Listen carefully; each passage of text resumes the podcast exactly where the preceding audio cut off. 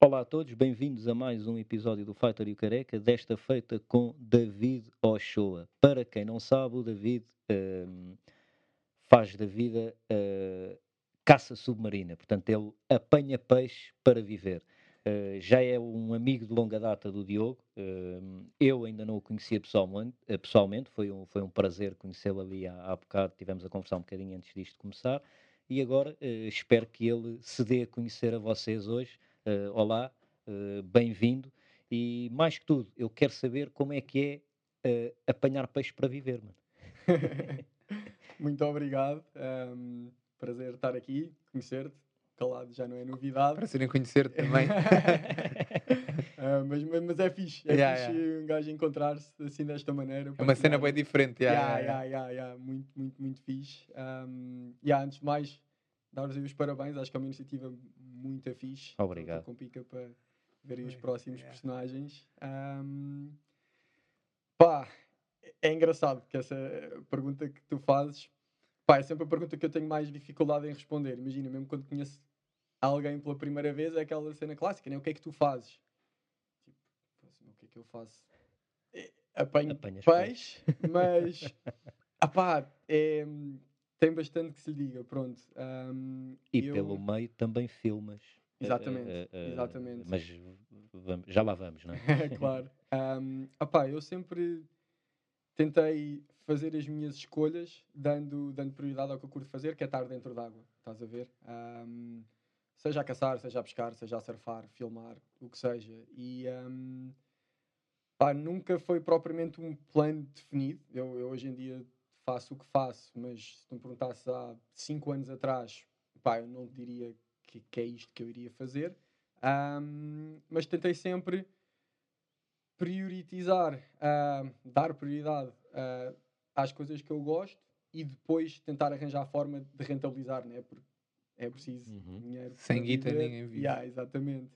E pronto, pá, eu, no meu caso, eu, pá, desde, desde pequeno cacei, pá, eu tive uma educação assim um bocado fora. Um, eu com 7 anos ia caçar sozinho, completamente sozinho. Meu pai explicou-me assim umas bases, mas deu uma liberdade para fazer isso e correr esses riscos. Antes disso já tinhas a tal atração pela água? Já, eu, pá, desde bué da puto, desde que me lembro, né? O meu pai ia ao mar e, pá, desde mega, mega puto. Teu pai já era caçador também? O pai já era caçador, pá, num registro muito mais, tipo, hobby. Uhum. Um, mas eu desde puto sempre curti. E nós começámos a ir aos Açores, pá, deve ter, pá, aí 5 anos. Um, para que ilha? várias, uh, já tivemos em todas. Acho que a primeira vez, pá, era muita puta, acho que a primeira até foi a Graciosa e depois fomos a São Jorge e numas quantas, mas entretanto, quando descobrimos as flores, pá, meus pais apaixonaram-se por aquilo e acabou por ser essa base. E uh, muito do que eu sou e do que eu faço eh, tem a ver exatamente por isso.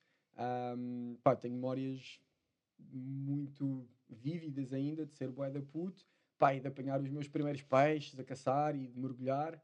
Um, pá, tive a sorte de, de, ter essa liberdade, estás a ver, e de, de, fazer esse tipo de coisas que depois, mais tarde, como tu disseste, me permitiu pá, viver né, e ser a minha profissão. Eu sou mariscador profissional, ou seja, pá, vou apanhar bruxas, chantolas, navalheiras, etc., que depois vendo a restaurantes aqui. Uhum. E isso foi com isso que eu consegui sustentar-me, pagar a escola, faculdade, essas coisas todas, mas... Tu tiraste o curso de quê? Eu fiz cinema e jornalismo, na nova. Ok. que, que, de forma engraçada, novamente, se me perguntasses na altura o que é que eu ia fazer, pá, não fazia ideia, mas eu sempre curti filmar e mesmo quando eu fui fazer o curso, pá, eu não ia ser jornalista e eu não ia fazer cinema, mas acreditei que o que eu iria aprender se depois aplicasse no que eu curto fazer, que é estar dentro d'água, poderia-me abrir algumas portas. Hoje em dia, se calhar, teria feito as coisas de forma diferente. Foi um bocado de desilusão, tenho Porquê? a dizer. Epá, porque hum, eu mesmo quando fui fazer o curso, eu já tinha noções bastante claras do que é que queria aprender e do que é que eu esperava tirar do curso a nível técnico. Epá, isso não aconteceu de todo. Uh, epá, é um método assim mais de metade das cadeiras é a filosofia da comunicação, estás a ver? Um, muito pouco tempo a pegar em câmaras E depois eu também, como comecei logo a trabalhar, porque eu precisava, em eventos e pequenas coisinhas, epá, senti que vai parecer um bocado basófio, mas sei lá, senti que estava um bocado sempre à frente. Eu queria, eu como sempre fui muito autodidata, eu pesquisava as coisas concretas que eu precisava de saber para depois aplicar em termos práticos. E querias pôr a mão E- na massa depois. Yeah. E eu- Precisavas de uma cena mais prática e aquilo. e não foi o curso que me deu isso, já. Dá, pá, claro que é assim, dá-te sempre outras coisas, né, que nós não podemos quantificar. Mas não era aquilo que tu querias utilizar efetivamente em no teu trabalho, no teu práticos. dia a dia. Aliás, utilizas hoje alguma das coisas que aprendeste nesse curso? Pá, indiretamente vou acreditar que sim. Ah, em termos práticos, epá, não. Ok. não, não. Mas é engraçado. tu então, tu chegaste a filmar mais do que um documentário Uhum. e filmaste, editaste, deves ter feito tudo e mais Yeah. alguma coisa e são tão espetaculares. Ah, para quem ainda não viu, já agora vá ver. Aí no, no perfil da Um David ou dois documentários? Dois, acho que fez dois. Sim, já fiz dois pronto, documentários mesmo, Ok. tipo feature film, com mais de uma hora. Ah, pá, e depois uma data de historiazinhas e projetos mais pequenos. Estão disponíveis, coisas estão, assim. estão disponíveis onde? Sim, o, o e-mail está disponível agora livremente no, no YouTube. E ah, o Água Negra, pá, que é o que eu tenho mais orgulho, que foi em Cabo Verde, esse aí está no Vimeo On Demand. E ah, quem quiser ver, vale, vale a pena. Já vi, já vi. Não sabia que o outro estava livremente no YouTube. Tenho- Disponibilizámos yeah. agora esta semana. Na Ah, semana ah, passada. por isso, tenho que ver. Yeah. tenho que ir Eu ver. tive, eu tive foi a ver uns vídeos dele, eh, eh, uma espécie de videolog que ele está a fazer agora também, que vai soltando assim uns, uns, uns vídeos. Hoje soltaste o segundo ou ontem, não foi? Ah, soltei, pronto, agora as próximas sextas-feiras vai Ok. sair. Ok. Ahm, Eu tenho estado a publicar já a falar do próximo. Uhum. Ahm, o post até se calhar dá um bocadinho a entender que já saiu, mas ainda não. Sai na sexta. ou Já seja, agora, para quem quiser seguir, sexta, David, David Ochoa. PT no Instagram. Ok. Não Yeah. de PT, mas tinha de meter alguma coisa à frente. Yeah, yeah. Portugal. Alguma coisa. Já, já me fizeram essa pergunta várias vezes. Ah, tipo, está estranho. Quer dizer, Ah, acabas bem. por dar, não é? Sim, Sim, Ah, é. E, e- mas pronto, lá está, tu não, apesar de não, não utilizares efetivamente nada que aprendeste no curso, tu sentes que a cena do filmares e para poderes fazer um documentário ou, ou até, lá está, esses videologs e mostrares às pessoas que não fazem caça submarina, que é o meu caso, eu adoro ir ao teu Instagram e ver os videozinhos e fotografias tu no meio dos tubarões e a pescar um peixe gigante. Tu nadas no meio de tubarões, não é? Uhum. Fixe, meu. Grandes, pequeninos. Grandes. Pá, tudo. Yeah. Tudo. Yeah. Tens Qual foi assim, o maior que tu viste? Opa, olha, eu já vi todas as espécies vá, comuns, menos brancos. Já tive em vários sítios que eles possivelmente onde me ter visto a mim. Um, pá, zonas tipo Nova Zelândia, onde há vários. Eu ainda nunca os vi. O resto, pá, tubarões tigres, grandes, touros, macos, hum, pá, E, e qual é o esses truque? Se te passa um bicho desse à frente, é tipo o quê? Congela? É, não, pá, é engraçado porque, pá, vocês, como têm esse background todo de luta, hum, Epá, eu sou um amador. Isto é- Opá, é engraçado porque hum, há um, há um jogo muito grande de, hum, de leitura de linguagem corporal, estás a ver? E hum, nós, nós às vezes temos tendência a, pronto, a pensar nos tubarões como aquele animal boeda básico de só vai matar sempre que puder, mas, mas não, pá, eles exatamente por serem tubarões e verem cá outros bichos fodidos, eles têm a noção que cada vez que se põem numa posição de predador, podem sair a perder, né? Imagina, mesmo uma foca, um tubarão grande, pá, pode perder um olho com uma Uhum. patada de uma foca ou outros peixes que eles caçam. E são bastante mais calculistas do que, hum, pá, do que nós achamos. Então, tens uma data de pequenos sinais. Obviamente que isto é a teoria, depois tem sempre exceções em que tu fazes tudo bem e pá, e há aquele bicho que estava Estava aborrecido chateado. e levas sim. igual, pronto. Mas por norma, hum, tu consegues julgar um bocadinho pela, pela forma como eles nadam, um bocadinho como aos cães. Eles, estão com uma postura agressiva, têm tendência a arquear as costas, barbatanas peitorais para baixo. Eles próprios testam-te, que é uma cena muito típica pá, dos tubarões, por exemplo, dos tigres, dos touros, em que hum, eles, quando estão mais tranquilos, ou muitas vezes quando te vêm a primeira vez, são animais que têm tendência a circular-te. Uhum. Ou seja, tu quando vês um tubarão de lado é uma coisa, e depois, muitas vezes, esses círculos ficam mais apertados. E uma coisa muito típica, que é aí que tu tens de ir mesmo contra o teu instinto, eles basicamente estão a tentar perceber se tu és predador ou presa.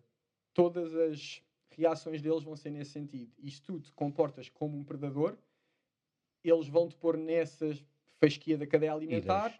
Pai, vão pensar duas vezes antes de investir, exatamente por saberem o que é que isso pode significar. E é uma coisa muito típica que eles fazem, que é quando te estão a testar, pá, vem direito a ti de cabeça. Um, pá, se vis na net, eu também tenho algumas imagens disso, pá, é muito agir, porque é aquele jogo de quem é que é a última a virar, estás a ver? Tu estás à superfície e tens um bicho com 4 metros a vir de cabeça a ti, o teu instinto é fugir. E se o fizeres, isso vai ser o que lhe vai dar o sinal de tipo, não, ele é presa, Uhum. isto pode ser uma refeição fácil. Ou seja, quando tens este tipo de sinais, tens de fazer o oposto. Nadas direito a eles, acreditas, bué, que eles vão virar antes de ti, pá, mas estás a falar de coisas mesmo do limite. Algumas vezes, se eles estiverem agressivos, se tiveres uma arma, muitas vezes picamos. Pá, eu nunca disparei a nenhum tubarão. Ah, pá, seria algo mesmo de último recurso, eu Uhum. sentisse mesmo realmente que pá, era um caso de vida ou morte. Mas, por norma, picas e eles Base. esperas que virem. E no caso de estares a filmar, que é muitas vezes no meu caso, pá, é a linguagem corporal. É manter contacto visual, é mostrar que estás confiante, que não tens medo, apesar de tu estares a sentir exatamente o oposto. Uhum. Ahm, e pronto, e depois tentar interpretar. Pá, há vezes que nós achamos que eles estão relativamente tranquilos e continuas a caçar. Muitas vezes depois apanhas um peixe, eles vêm e roubam. Outras vezes eles estão bem da tranquilos e do nada. E já aconteceu tu pescar, eh, caçares um peixe e o gajo vir e roubar. Já, bué de vezes. É tramado. vezes. De vezes. E, e, aliás, a maioria dos ataques a nível de caça submarina é em situações dessas. Onde, hum, imagina, tu disparas a um peixe muito grande e, por norma, disparas e o peixe foge. Se tiveres sorte, dar um tiro muito bom, consigas matar o peixe. Mas é neste intervalo em que tu estás a lutar com o peixe e a tentar recuperar que muitas vezes eles aparecem. Porque eles, por norma, não têm muito interesse em nós. Mas imagina um atum que eles sabem exatamente o que é que é, que está a sangrar, que está a transmitir todas as vibrações de uma presa em pânico, né? Puxa. Isso vai fazer eles pá, ficarem mega excitados. E depois tu queres apanhar o peixe, ou seja, estás a puxar o peixe para um lado, eles estão a puxar o peixe para o outro. E, hum, e é muitas vezes nessas situações que, pá, que acontecem ataques, muitas vezes que nem sejam, pá, não são necessariamente deliberados a ti, pá, mas pronto, estás no meio, tens um peixe com 40 É quilos nas guerra mãos, pela com comida. bocados de sangue e tripas no meio. Esse é possivelmente o pior cenário em caça submarina. Quando estás a caçar, no fundo, por norma mesmo, quando, quando eles te veem, pá, eu nunca senti nunca me senti muito ameaçado nesses cenários. Quando é frenesim e há sangue por todo lado, e principalmente se há vários, hum, porque esse também é um lado muito agir. Eles são hipersensíveis ao contacto visual e Ah, é? yeah, Se tu olhares diretamente para eles, Ya, imagina. Por isso é que é muito mais perigoso quando há vários. Tu se tiveres, mantiveres contacto visual, se tu posicionares o teu corpo direito a eles e se mostrares que não tens medo, tu estás a dar um certo sinal. Se tu, por exemplo, nem sequer tens noção que eles estão ali e que eles sin- que sentem que estão a conseguir, tipo, se Ludibriar. ver ser sneaky, eles vão sempre chegar cada vez mais. Tu, se estiveres de costas a um tubarão, tens bastante mais probabilidade, necessariamente ser atacado, mas que ele se aproxime. Nós, por exemplo, a filmar, eu brinco muito com isso. Imagina, se os tubarões estão relativamente desconfiados, eu encolho, fico pequenino até dou as costas. Às vezes até nado um bocadinho no sentido contrária. oposto e muitas vezes tu vês automaticamente eles a virarem a alterar o comportamento e depois também faço o oposto se eu sinto que eles estão a ganhar um bocado de confiança nada contra eles, eu próprio saio da minha zona de conforto para mostrar uma barreira. forma yeah. É preciso forma. teres uns tomates do caraças, vou-te já dizer. Ah, deixa-me lá brincar aqui um bocadinho. Também porque já, já passaste por essa situação tantas vezes que sabes mais ou menos como é que eles vão reagir, então podes brincar um bocadinho com isso. Apesar de saberes que aquilo é um animal e que não, não, não, não- nunca tens 100% de certeza Não, do que é que se vai passar. Opá, e depois também eu penso um bocadinho das coisas desta forma, que é tu quando estás nessa situação, tu estás um bocadinho num cenário tipo no turning back. Imagina, o momento em que um Sim, sim. te vem de cabeça, fugir vai ser sempre a pior opção. Eu penso sempre um bocado nisto, mesmo quando vou. Hoje em dia já tenho alguma experiência diferente, mas quando era mais novo e sei lá, eu sempre tentava visualizar bué de cenários diferentes e sei lá, se vou a um sítio novo onde posso ver espécies de tubarões que ainda não conheço, hum, eu penso sempre um bocado desta forma, que é se eu não me sentir confiante, se eu acho que não vou ser capaz de lidar com a situação, eu não o faço. A partir do momento em que tu tomas a decisão de saltar para dentro da água sabendo que este é o cenário, não há outra forma. Tipo, tu, Tu não já tens sabes a que vai opção acontecer. de. Não há nenhum outro cenário que te permita. Vá, que seja mais vantajoso. Ou seja, nem é propriamente que eu tenha, esteja bem à vontade e que tenha grandes bolas. A cena é.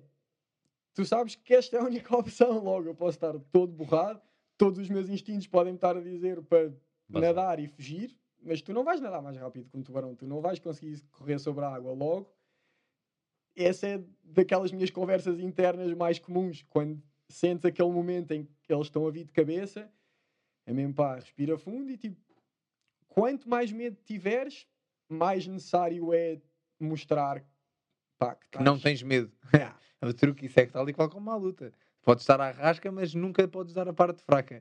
E, Pois, e o tubarão é igual. Já, é igual, quer dizer, não é que eu tenha tido essa, essa- essa sensação com o tubarão, mas acredito, pelo que estás a dizer, que é igual, que é, podes ter os teus instintos a dizerem foge, corre, Yeah. mas é fazer exatamente o contrário e mostrares que não estás com medo. Por muito medo que tenhas, nunca podes dar. Quanto, quanto é que pesa um tubarão assim para aí de 3, 4 metros? É pá,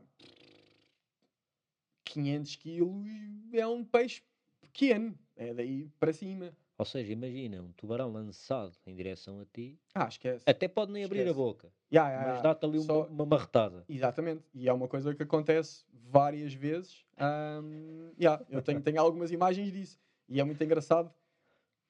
Tenho, tenho uma imagem muito gira nesse, nesse sinal. Eu estava a filmar com um amigo meu, com o John, e ahm, eu vi uns tubarões que ainda nunca tinha filmado. Estou a puxar, que imagina, estava um tubarão sozinho. E eu fiquei logo excitado, e está aqui um tubarão. Tinha uns atuns no bar, comecei logo a cortar bocadinhos de atum para ele continuar ali, pá, para conseguir fazer uns shots. E depois apareceu um, e depois apareceu dois. E pá, e de repente já eram tipo 20 tubarões com os martelos pequenos no meio, todos excitados. O que é que eu fiz? Ah, agora sim.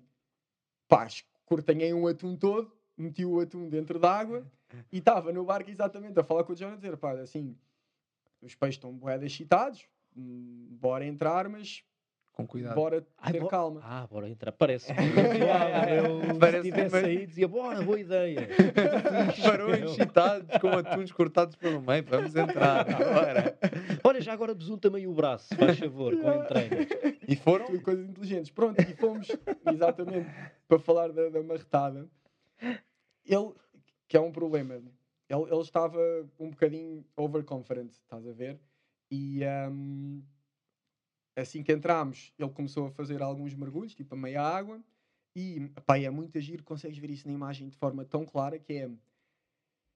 Ele faz uma caída, há vários tubarões, há um tubarão que vem direito a ele com estes sinais que tivemos agora a falar, típico de cabeça, que depois virou, mas ah, no momento em que ele foca a atenção no tubarão que lhe está a vir de cabeça, pá, e é uma cena tipo de dois segundos, e é muito agir que está filmado, dá para ver isso bem. Ele, assim que se vira para a sua esquerda e enfrenta um, vem-lhe um pelas costas, prega fundo, full sprint, e dá-lhe tipo uma mocada no estômago, tipo por baixo. Eu vi de cima, eu pensei que ele tinha sido mordido. Pá, porque tu vês um tubarão a vir prega fundo e tu, como estás de cima, não vês o que é que aconteceu. É difícil perceber se é uma E- dentada ou se é só uma marretada. E aí é uma zona tramada se fores mordido, não é? Ya, Yeah. ya. E imagina, eram peixes pequenos, peixes tipo metro e meio, dois Tá bem. Epá, mas o melhor cenário já é muito chato. E depois até foi engraçado que ele ficou assim meio em pânico, deixou cair a câmera. Então a câmera começou a cair a meia água, os tubarões boeda curiosos à volta, e ele a chamar-me, pá, e depois lá mergulhámos e apanhámos. Ahm, mas pronto, um bocadinho para te explicar que é isso. Dentadas é sempre chato, mas às vezes até é só tipo uma cabeçada de um peixe desses. Mas já levaste assim já uma sentes. dentada assim de um.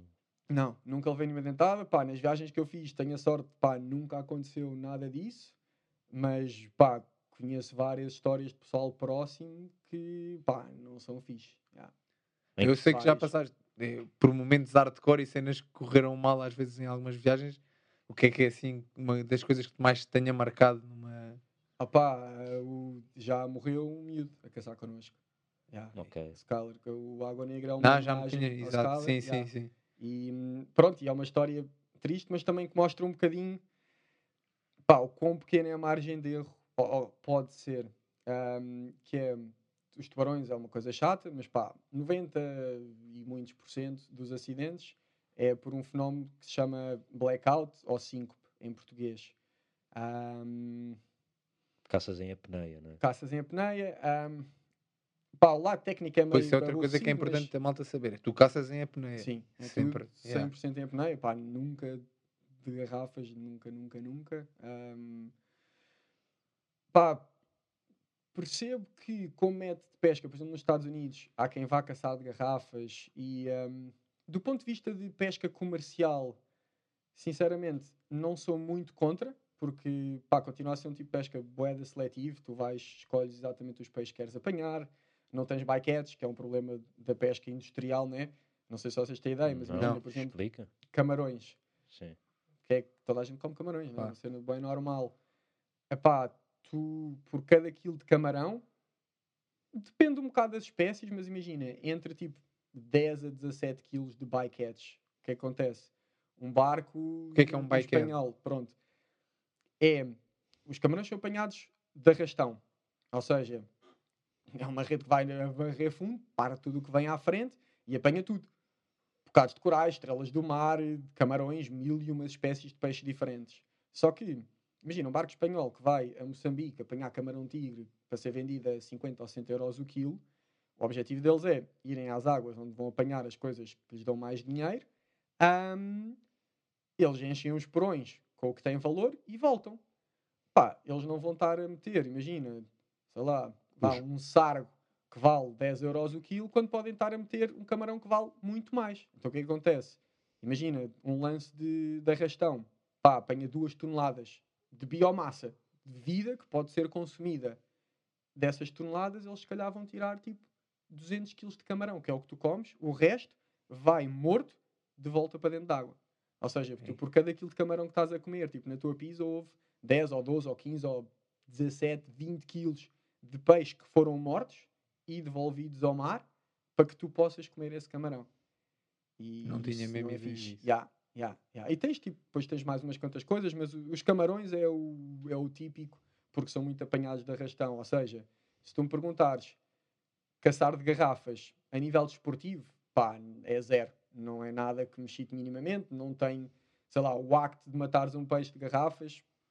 Para mim, não acho que seja uma É quase cena... desonrável. Yeah, do ponto de vista desportivo. Mas depois, se eu pensar do ponto de vista de, ok, temos de apanhar peixe para comer, mil vezes. Porque a caça submarina é o único que não tens bycatch, exatamente porque tu escolhes exatamente o peixe que queres apanhar. Se este peixe não é bom para comer, ou é muito pequeno, ou o que seja, tu não disparas. Mesmo na pesca à linha, tu não tens esse poder. Tu vais sempre apanhar outros peixes que não era bem aquilo.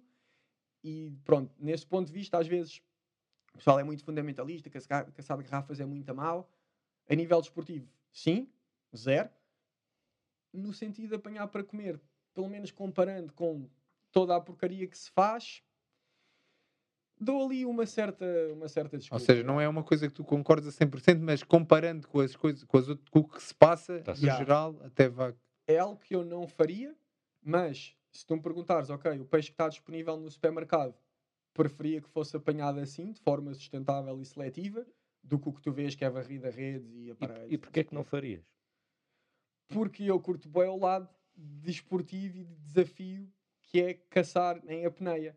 Ahm, e depois até porque também tens outras desvantagens. Estas coisas todas, por exemplo, da linguagem corporal e muitas destas coisas depois também se aplicam à caça, normalmente no sentido oposto, né? que é tu comportares-te como uma presa ou como um animal que não é uma ameaça, de forma a conseguires aproximar-te dos peixes que Uhum. queres caçar. E Eu, eu gosto muito desse jogo e de interpretar esses pequenos sinais e hum, pá, tu de garrafas dás muito mais estrilho. Estás sempre a largar bolhas, mesmo, mesmo a tua forma, mesmo o acto de mergulhar de garrafas, a pneia é muito livre. Hum, Mesmo a forma como tu respiras, todo o processo é um mindset muito calmo e, hum, pá, e que é interessante.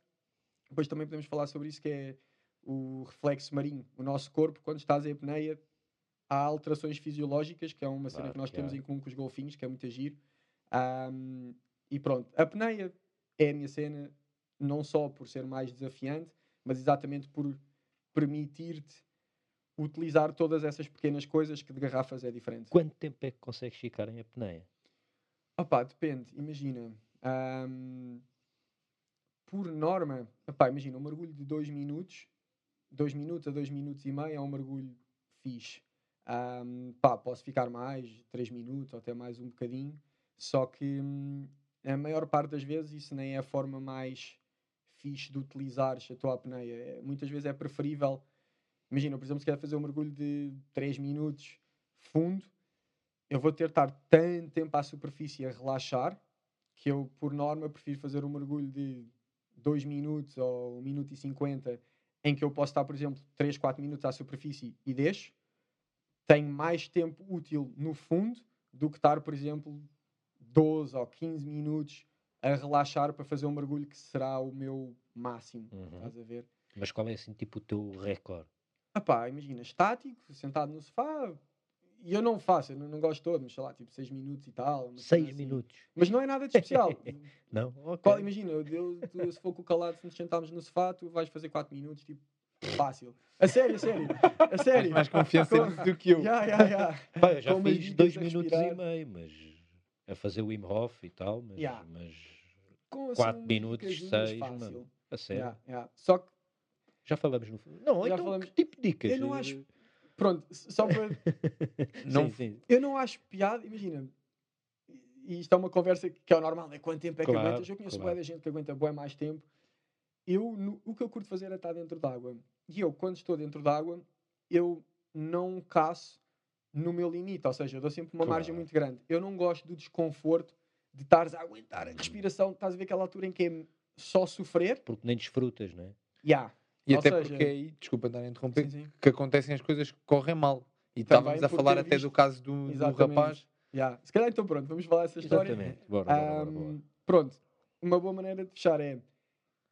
Eu, não- eu não gosto desse sentimento de sofrimento. Ou seja, se tu me disseres, "Epá, eu para mim já o fiz, eu já não faço uma apneia estática há anos. Eu não desfruto de estar sentado no sofá. Imagina, os primeiros 3 minutos ou 4 estou bem zen, os últimos 2 minutos é que estás ali a sofrer só para dizer tipo, ah, 5 minutos e 45.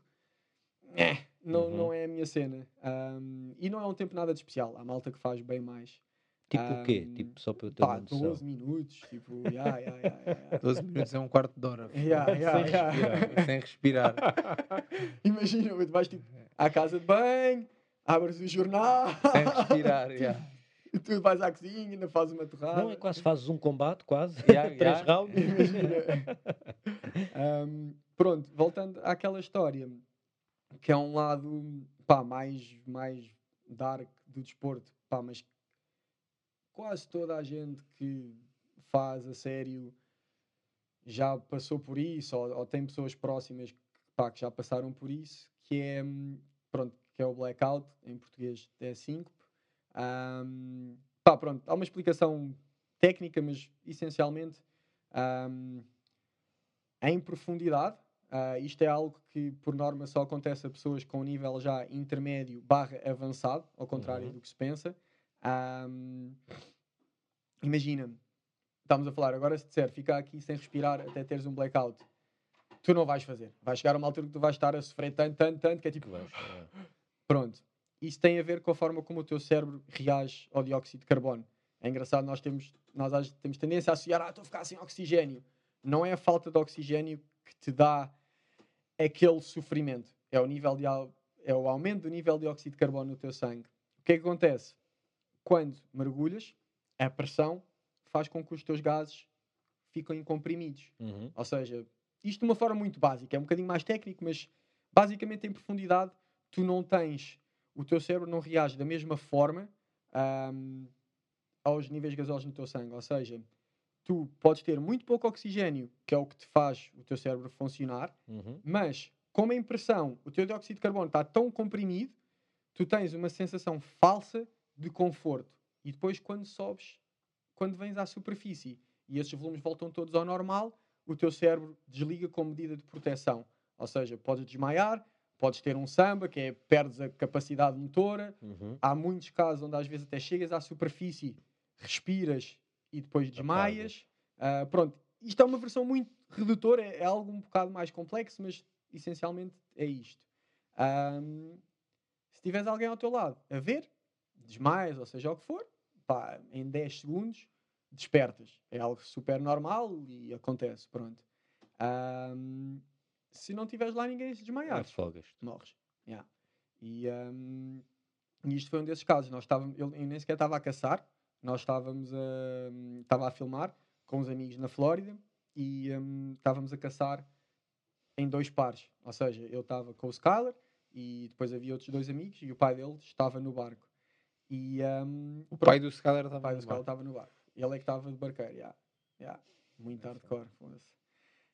Nem deve ser fácil para ti falar sobre isto. Opá, não é fixe, mas por outro lado acho que são histórias boas de partilhar pá, para se calhar malta que pode estar a começar e que não tenha Terem noção. atenção. Yeah, porque é isso, eu quando era puto eu fiz montes de cenas muito estúpidas. Eu não tinha noção do que é que era um blackout e eu não respirava como devia ser. Pá, eu fiz montes de porcarias a Sozinho. caçar sozinho e pá, nunca me apaguei nem nunca tive assim nenhum destes cenários, mas sinceramente, tipo, por sorte, porque eu não tinha noção e yeah. Ahm, e pronto, estávamos a mergulhar em Boca, na Flórida. Ahm, pá, condições manhosas, pouca visibilidade, corrente e o o Scalar caçava muito bem. Estávamos a mergulhar mais ou menos a 25 metros de profundidade. Que idade é que ele tinha? 15 anos. Yeah. Ahm, e já estávamos a caçar pai umas 3 ou 4 horas. Eu estava a filmar, eu descia com ele tipo assim meio para baixo, pá, fazer a cena toda como deve ser. E hum, pá, mas não estava, não havia peixe, não estava nada de especial. E o barco, imagina, estava para aí a 50 metros. Eu falei com o Scaler, chamei os outros dois e, hum, e disse: Olha, isto não está nada de especial, tipo, pá, bora mudar de spot, bora para o barco. Ahm, e como o barco estava perto, nós em vez de chamarmos o barco, tipo, fomos a nadar para o barco.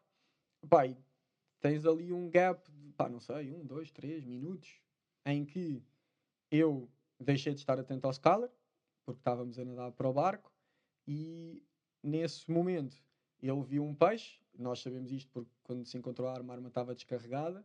Ahm, nesse momento ele fez um mergulho, onde viu um peixe que o perseguiu mais do que o que devia, ou um mergulho que não foi bem preparado.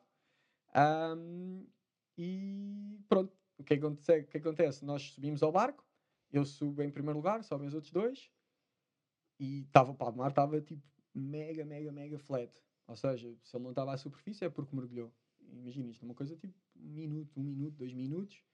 E pá, é bué estranho porque hum, eu tive uma vibe bué da estranha, não disse nada, mas pá, assim que subi ao barco e não o vi, Mas comecei a olhar tipo para o canto, pá, só pelo canto do meu olho, olhar para o relógio, estás a ver?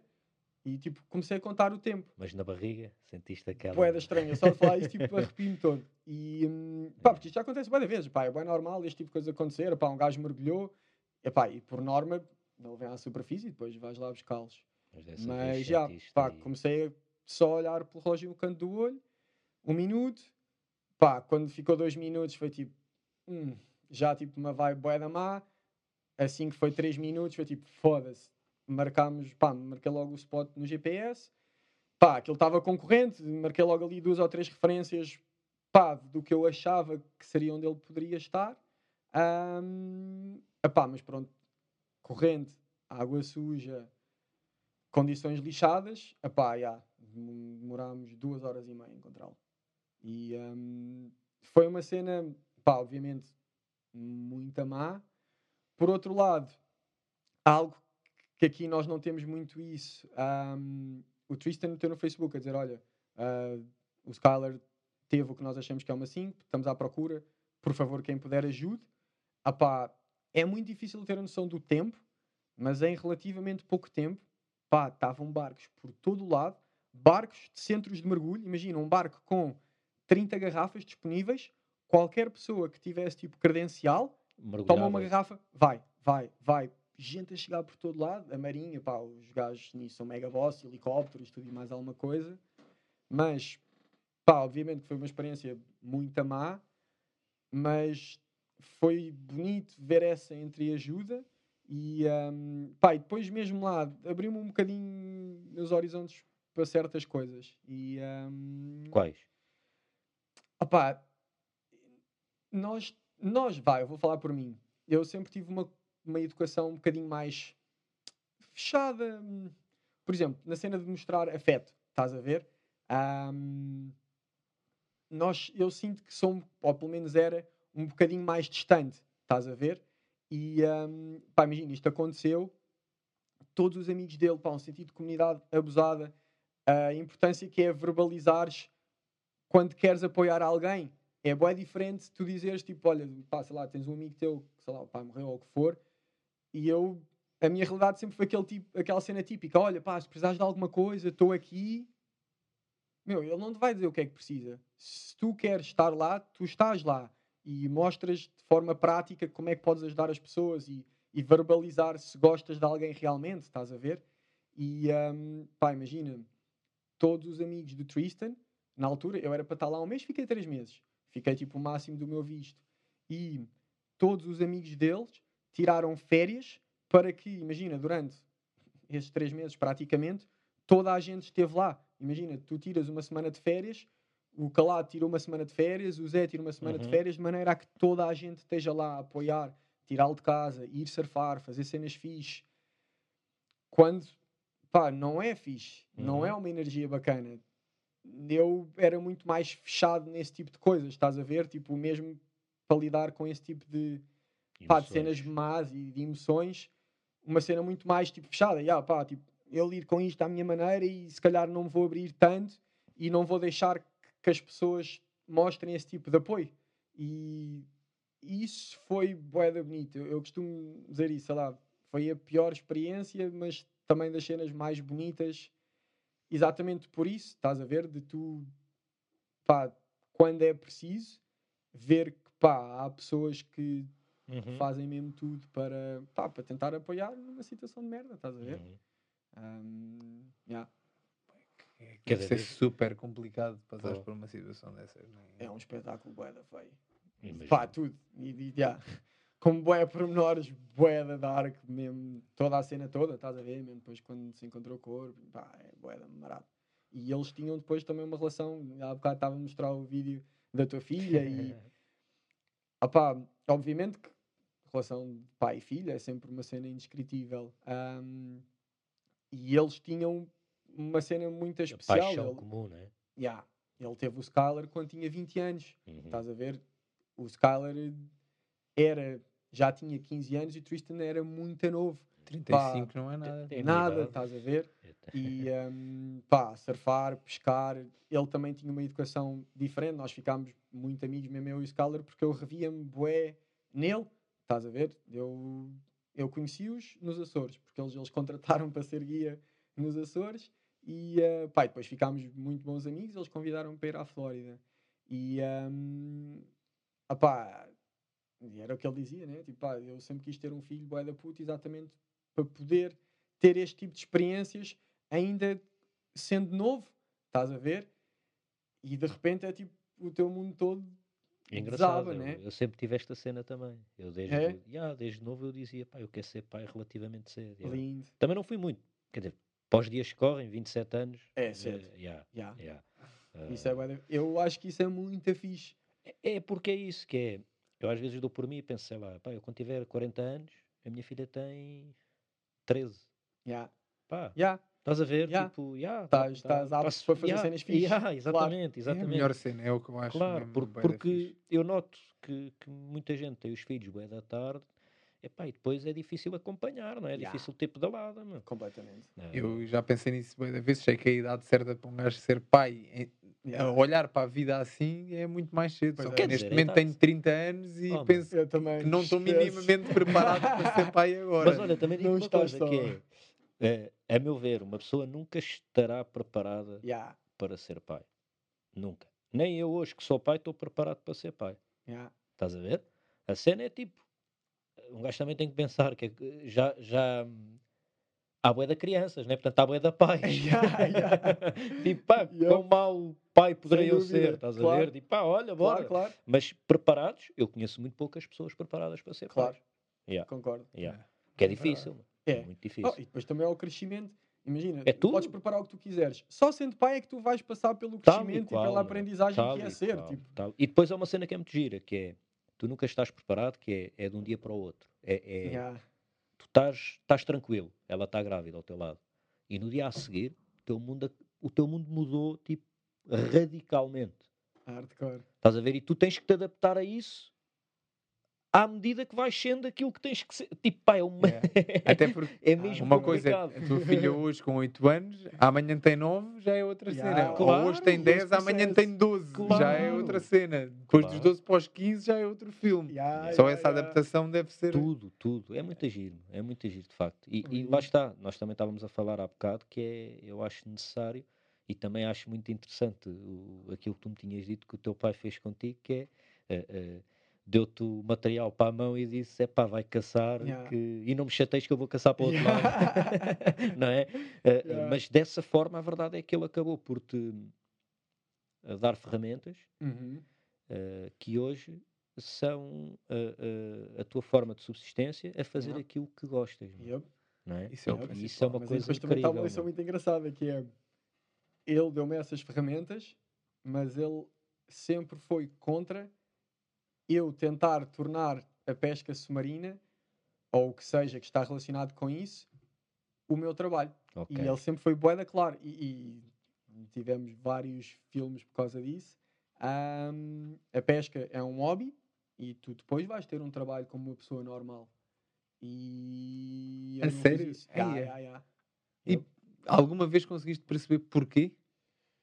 Opa, Porque é a norma, mano. É, I é, é o- guess. Não é? É Ah, tipo. E de facto, E, meu, e quem é que faz isso? É Imagina, isso. pensa aí, o que eu faço? Agora, pronto, tenho uma cena relativamente sólida. Porque e é também é, é importante tipo- a gente perceber que tu és guia, na realidade, Yeah. também, além de fazeres caça submarina e venderes o peixe que, que, que caças e comeres esse peixe também para, te- para te alimentar, tu vais a certos sítios do mundo e viajas pelo mundo inteiro e as pessoas contratam-te para tu lhes ir mostrar os melhores sítios para, ele- para eles mergulharem e caçarem. tens um, um website, não é? Sim, também. Ok. Ahm, pronto, só para, para clarificar, a nível de, de vendas, por exemplo, aqui em Portugal, o que eu faço é marisco. Só, Ok, só. estás a ver? E ahm, só que é isso, mesmo por exemplo, em relação ao marisco, ou- e voltando um bocadinho aqui, Desculpa só, Diz. Portugal continental. Porque Portugal nos continental. Açores fazes. os Açores é diferente. Nos Açores fazemos viagens e levamos Ok. pessoas e, e filmar muito, que é uma cena que eu gosto muito. Ahm, Só uma pergunta, estás a pensar em ir aos Açores em breve? Não? Já, A sério? agosto. Agosto? Bora, traz a tua filha. Epá, não, eu acho que vou. Queres metê-la dentro de água, não tens sítio melhor. São Miguel ou não? Não, Onde? flores. Flores.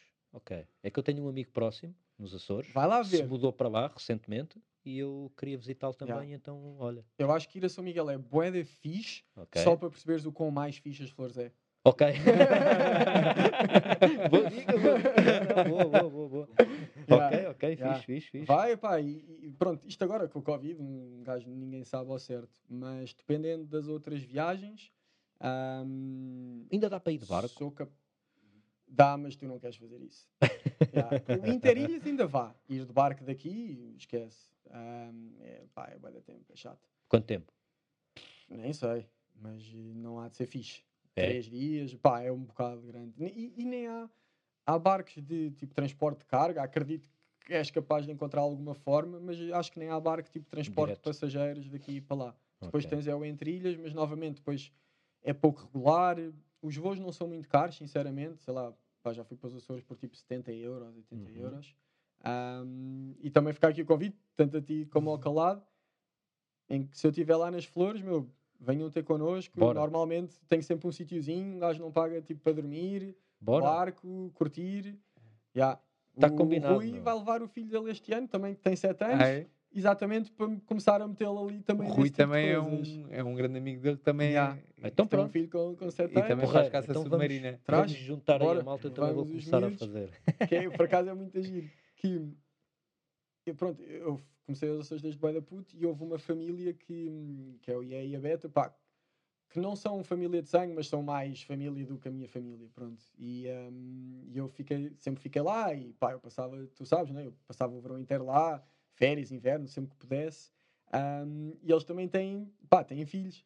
E agora esta última vez, quando eu lá estive, pá, foi uma cena muito louca, porque, e, e acho que é uma cena muito gira de fazermos com a tua filha também, que é o, o, o Gonçalo e o Martim, eles têm 12, 13 anos, são putos, pá, mas já têm algum à vontade. E agora, quando estive lá, fiz boeda dias, eu sozinho no bar com os putos, aí caçar, mas lá para fora, tipo, zonas fundas, longe de terra, um dos putos ficava ao leme, ou seja, eu ia para dentro d'água com um puto de 12, 13 anos, mas a caçar em zonas tipo boeda fundas, onde até podem aparecer tubarões e não sei o quê. Sempre um deles comigo, a caçar, e eu no barco, e depois íamos trocando. Pá, e eu penso, eu aqui, eu conheço vários homens de 30 e 40 anos que eu não tenho confiança para, meterem, para meter ao leme tipo, do barco nestes sítios, e estes putos, por isto ser a realidade deles, eu confio mais nestas Uhum. crianças, neste tipo de coisas, estás a ver? Claro. E eu acho que é muito giro epá, proporcionar esse tipo de experiências aos putos, estás a ver? E Uhum. acho que é muito giro, fica aqui o convite. Está feito, eu aceito, meu. Então, Bora, e mano. voltando aqui, ainda estávamos a falar, que isto é sempre, mas é da ficha a conversa de correr assim. Weather random. É, ah, mas assim é que é engraçado. O teu pai Yeah. nunca quis que tu então tivesse, apesar Não. de se te, te, Mas te termina- incentivar desde sempre, Mas eu aí acho que há uma faceta de medo. meu. Ou seja, o pai tem medo que ele não, Pronto, não que é que consiga tu- ter meio de subsistência que lhe garanta pá, uma vida estável, Sim. feliz, entre aspas. Eu acho, estável, vá. acho não que era muito por aí que é. ahm, E eu conheço muita gente, eu conheço muitas pessoas que vivem exclusivamente da caça submarina. Opa, e ahm, também deves perceber um bocadinho isso em relação ao- à luta, que é, opá, é um desporto que dependes da tua forma física e que opá, tu não é fixe teres 55 anos e teres de ir para dentro d'água com condições hardcore e teres de conseguir ter uma boa performance para poderes pagar as contas. E ah, não ganhas o suficiente para te poderes dar ao luxo de tipo, não, não, tenho 40 anos, já juntei bué da guita com a pesca, agora Uhum. posso me dedicar a outra coisa. Só que eu sempre tive essa noção muito clara. E, e por mais que aqui, por exemplo, em Portugal continental, opá, o facto de vender marisco proporcionou-me muitas coisas e, e considerando o panorama atual, se te dedicares muito, opá, até podes fazer algum dinheiro, tipo num dia. Ahm, opá, mas eu sempre olhei para isso como um meio para atingir um fim diferente.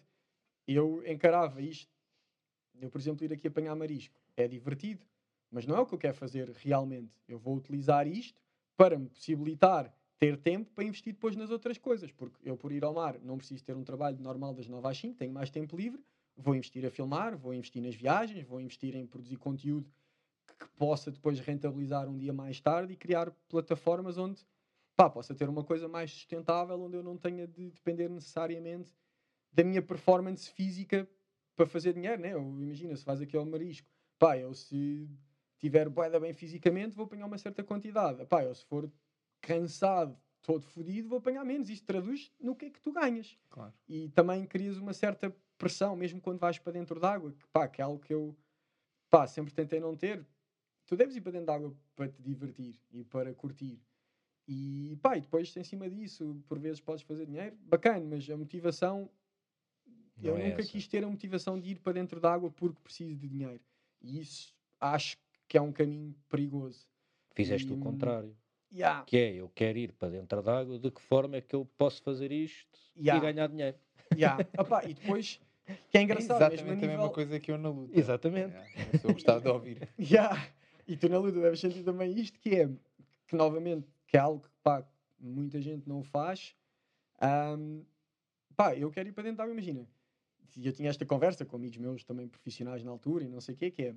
Mas, yeah, estão umas condições bué da más e eu sei que se calhar vou para dentro da água para apanhar tipo dois chargos para comer. Pá, eu conheço muita gente que é tipo, não, não, pá, eu só vou vestir o fato, eu no mínimo, se não fizer 100 euros, eu nem vou para dentro da água.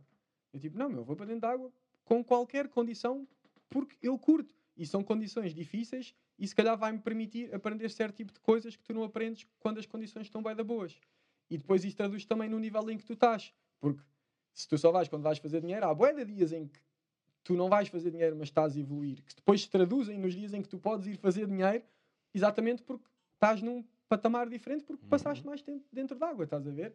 E, pá, e pronto, também tenho que deixar isto bem claro, pá, o, o nível de dedicação é bem diferente, estávamos a falar disso há bocado, pá, vocês na luta é outro nível. Hum, epá, Esquece. São, são desportos diferentes, acho que é, não acaba por ser um bocado incomparável. Tens que te dedicar, eu acho que até posso dizer que quase em tudo na vida tu tens que te dedicar imenso para chegares a um, a um nível de elite, vamos dizer assim, a um nível em que tu consegues viver disto, sentir-te bem.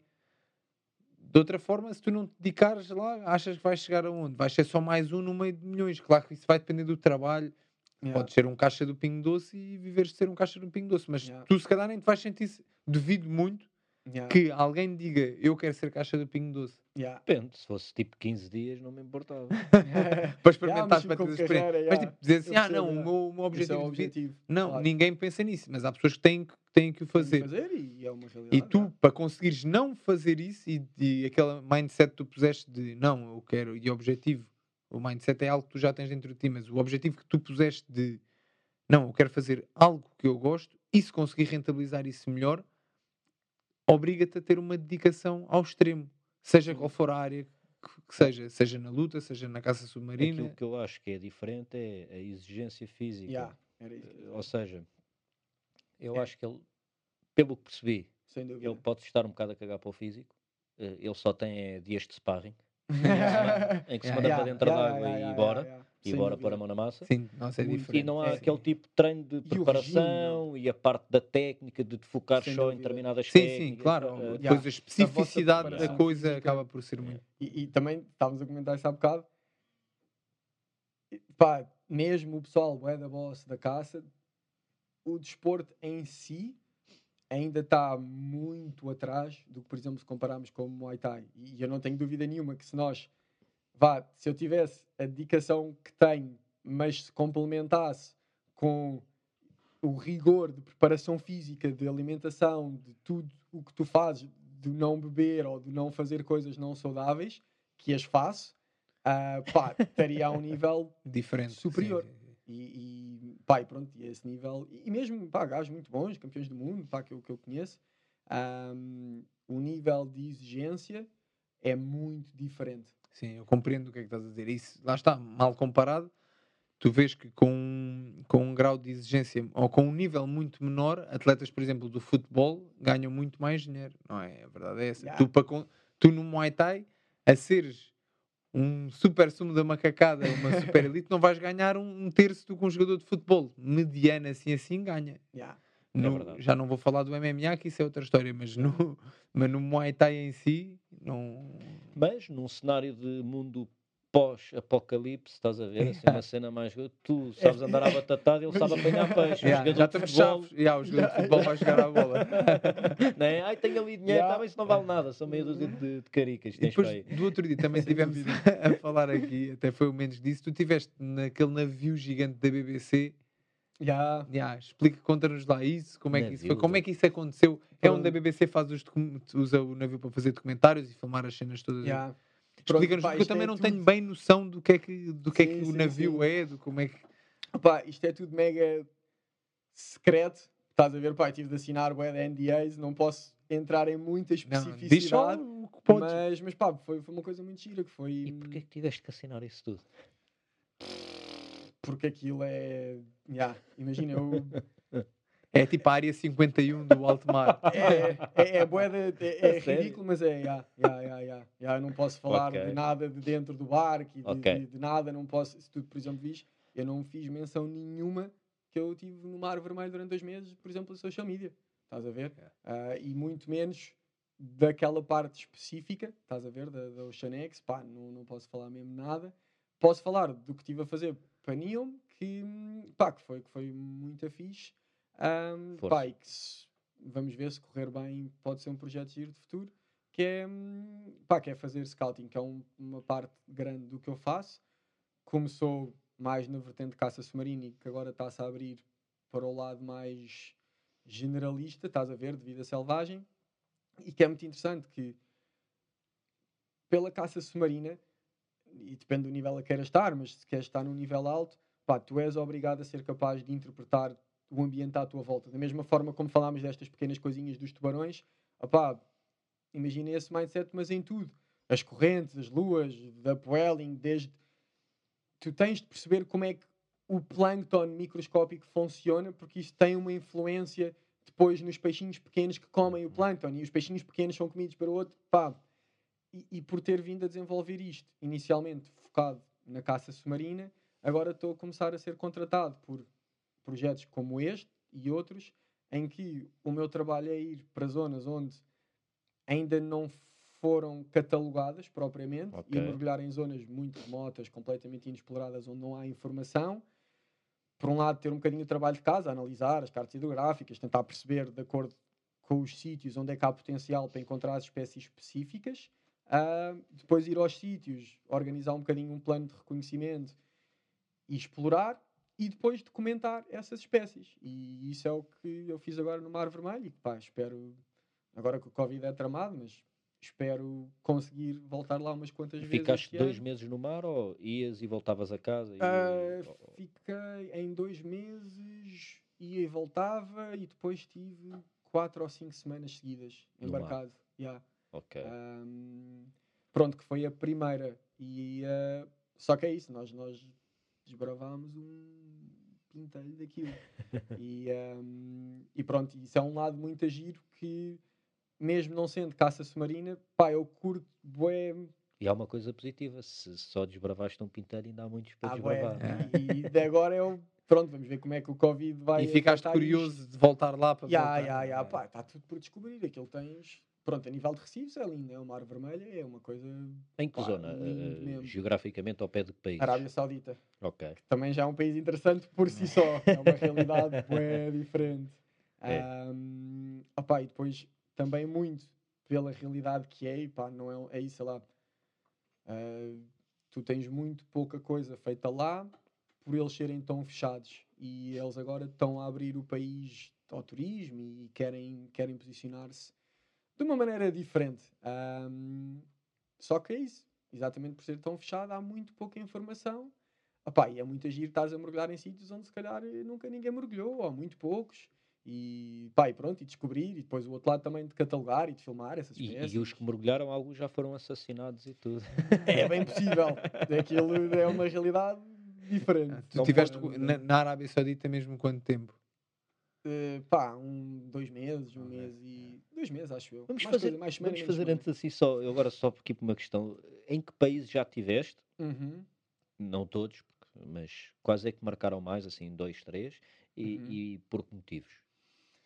Então, ahm, estávamos a falar há bocado, pá, Madagascar foi muito a giro, ahm, porque talvez tenha sido, Surpreendente. sim, Madagascar foi um sítio onde eu ganhei talvez as primeiras bases a sério de, de- de guia, porque pá, estava a fazer guiding todos os dias, com, pá, permitiu-me conhecer um monte de gente e obrigou-me também a... Porque é isso, eu por exemplo fui para Madagascar, eu nunca tinha mergulhado em Madagascar, já tinha mergulhado em alguns sítios diferentes, mas era muito novo.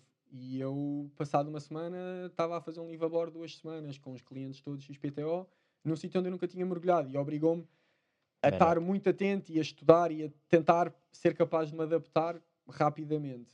Mas, talvez até acima de tudo, Com que idade? ah, não sei, não, já tinha uns aninhos, sei lá, foi para aí há seis anos? Seis? Tinhas quantos? 24. Não pá, sei, já. já. 24? já. Ok. Mais coisa, menos coisa. Eu sou bué da money, se calhar foi há quatro. Eu, de geografia e datas, Ok. é assim uma nuvem. Ahm, mas foi muito agir. Talvez até, principalmente, pela... Tu conheces a Laurence, porque eu vim com a minha namorada e ela é canadiana. Uhum. E era uma miúda muito epá, habituada a um lifestyle de cidade e epá, aquilo foi um choque gigante. De que zona do Canadá, já Ah, agora? De que cidade? Montreal Montreal. da ok. parte francesa. Ah, e depois, mesmo aqui em Portugal, pá, tem a realidade pronto, das pessoas daqui. E, e tu sabes, o vídeo também há de ter Yeah. partilhado. Epá, viver em Madagascar não é tudo bonito. Obriga-te a, a uma adaptação grande. Ahm, mas também ensina-te uma data de coisas, e nomeadamente a respirar fundo e a viver agora O que é que porque não é, é, na boa. Opá, pronto, primeiro, hum, o nosso sistema intestinal não está preparado para aquilo. eu cheguei lá, eu cheguei lá primeiro, ela chegou passado quatro dias, eu já estava com clientes e passado, imagina, depois dela lá estar, eu passado, não sei, uma semana ou assim, desapareci duas semanas, onde tive duas semanas no mar, ou seja, ela agora, de repente, uma miúda canadiana está em Madagascar sozinha, apanhou 30 infecções diferentes, É. 10 parasitas, pá, mas a passar mal mesmo, é sério, estás a ver? Ah pá, isso por si só já é chato. Isso vem de quê? Da comida. Da comida, já. Aquilo é, mesmo nos sítios mais ou menos É menos. Ya, é menos. É menos e depois é isso. E depois nós não estávamos lá de férias. Eu estava lá, eu, ia, eu compro vegetais no mercado local. Eu Claro. pá, não não estava naquele regime de hotel. E isso é uma das coisas, entre outras. Mas só o facto de estás numa realidade tão diferente, pá, estás boa à rasca, não tens um hospital, meu, tens lá a curandeira que foi onde ela safou. Mas é uma realidade onde todas as nossas seguranças vá ao nível de conforto. Um, epá, e tudo mesmo, imagina, andar na rua, novamente, nós estávamos no registro local, tu destacas-te imenso, as pessoas olham para ti, é uma cena muito estranha de início. Depois tu percebes que é normal, mas imagina, tu olhas na rua, epá, e tu passas por, seja quem for, homens ou mulheres, epá, e tens mesmo aquela cena de olhar nos olhos. Tu aqui, se estiveres a passar na rua e houver um gajo que está tipo a seguir-te assim com um ar meio estranho, hum, Não é há uma intenção não fixe naquilo. E hum, não é, não é que necessariamente haja uma intenção má, mas tu destacas-te. É claro que tu, por seres branco, vás a, és diferente e tens todo um conjunto de coisinhas pequeninas que são um bocadinho desconfortáveis. E depois, quando juntas tudo, e agora numa miúda de cidade que não está habituada àquilo, Pior ainda. que está-se a borrar pela vida sozinha, onde eu desapareci, epá, obriga ali a lidares com, com umas certas coisas. Mas foi muito fixe porque, epá, também cresceu bué. E certas coisas que a preocupavam e, e de expectativas de, sei lá, meu, carreira ou o que Mudou. seja, tu estás num sítio onde nada disso importa, meu. E o Hum. pessoal é bué da pobre, mas é bué da tranquilo e vives bem e é um sítio bonito e é um lifestyle bué diferente, estás a ver, pá, nós tínhamos barco, íamos ver sítios bué da loucos, nadar com tartarugas, tubarões-baleia, vês macacos nas árvores. Ahm, e foi fixe porque hum, para mim foi uma experiência bacana, mas também meteu-lhe o bichinho para esse tipo de experiências que ela se calhar não teria tanto. Ok. E eh, pronto, e Ou seja, disso- foi, tu, tu usaste uma expressão que é estava-se ali a borrar pela vida. Ou seja, foi preciso ela borrar-se pela vida para, para perceber que queria. Yeah, yeah, Mas yeah. abre-te os horizontes. E é assim, acho que nunca tive numa realidade como, como essa, mas sem dúvida que a minha, a minha cabeça mudou completamente com as viagens que fiz ao longo da vida. Eu nunca estive no continente africano, Lindo. mas no sudoeste asiático e isso tudo, em que tu passas ali e vês pessoas pobres, em que lá está, te destacas, tu, as pessoas olham para ti, veem que o que é este gajo que está aqui a fazer? Na China isto já aconteceu mil vezes. Eu, eu já senti estar na China que estou num supermercado e se na outra ponta do supermercado se partir alguma coisa, vai tudo apontar para mim. Assim, foi este, foi este. Calma. Aquilo tu sentes mesmo isso na pele que aqui não sentes. E, e tu passares por essas situações e por essa experiência de vida onde, onde lidas com pessoas completamente diferentes, com mentalidades completamente diferentes e culturas em si, onde a comida, tudo, a maneira como tu vais dormir é completamente diferente, cresce Yeah. imenso, não há, não há comparação. E, e acho que é um que às vezes faz falta a muitas pessoas passarem por, por Ok. essa situação para abrir os horizontes. Borrarem-se pela vida, portanto. Não terá que se borrarem pela vida, mas é Mas não algum- faz mal nenhum. Imagina- Uma, uma boa borrazinha de vez em quando. Também, exatamente, mas é aquela cena de. Porque tu achas que sabes o que é que é a realidade, mas a- se a minha realidade é uma coisa, a tua já é outra. E nós somos alguém que até gostamos os dois de luta, vivemos, temos uma vivência parecida e mesmo assim somos diferentes. Yeah. Uma pessoa que vive no outro lado do universo, em que, do, do universo do planeta, em que tem uma cultura completamente diferente, com menos ou mais dinheiro, ah, tudo muda, tu não podes nunca comparar. E eu acho que hoje em dia há muitas comparações de não, isto é que é o certo, mas o certo aqui Mais pode não que ser o certo Eu na acho que Ásia. mais do que a Bué. comparação é o julgamento, que é isto é que é o certo. O que é que é o certo? Certo Uhum. para ti. O certo segundo a tua perspectiva. O E certo segundo uma coisa tudo que- aquilo que tu viveste. Exatamente. E portanto, pá, o Ya. certo para ti é Mas o tu tens o coisas que já se.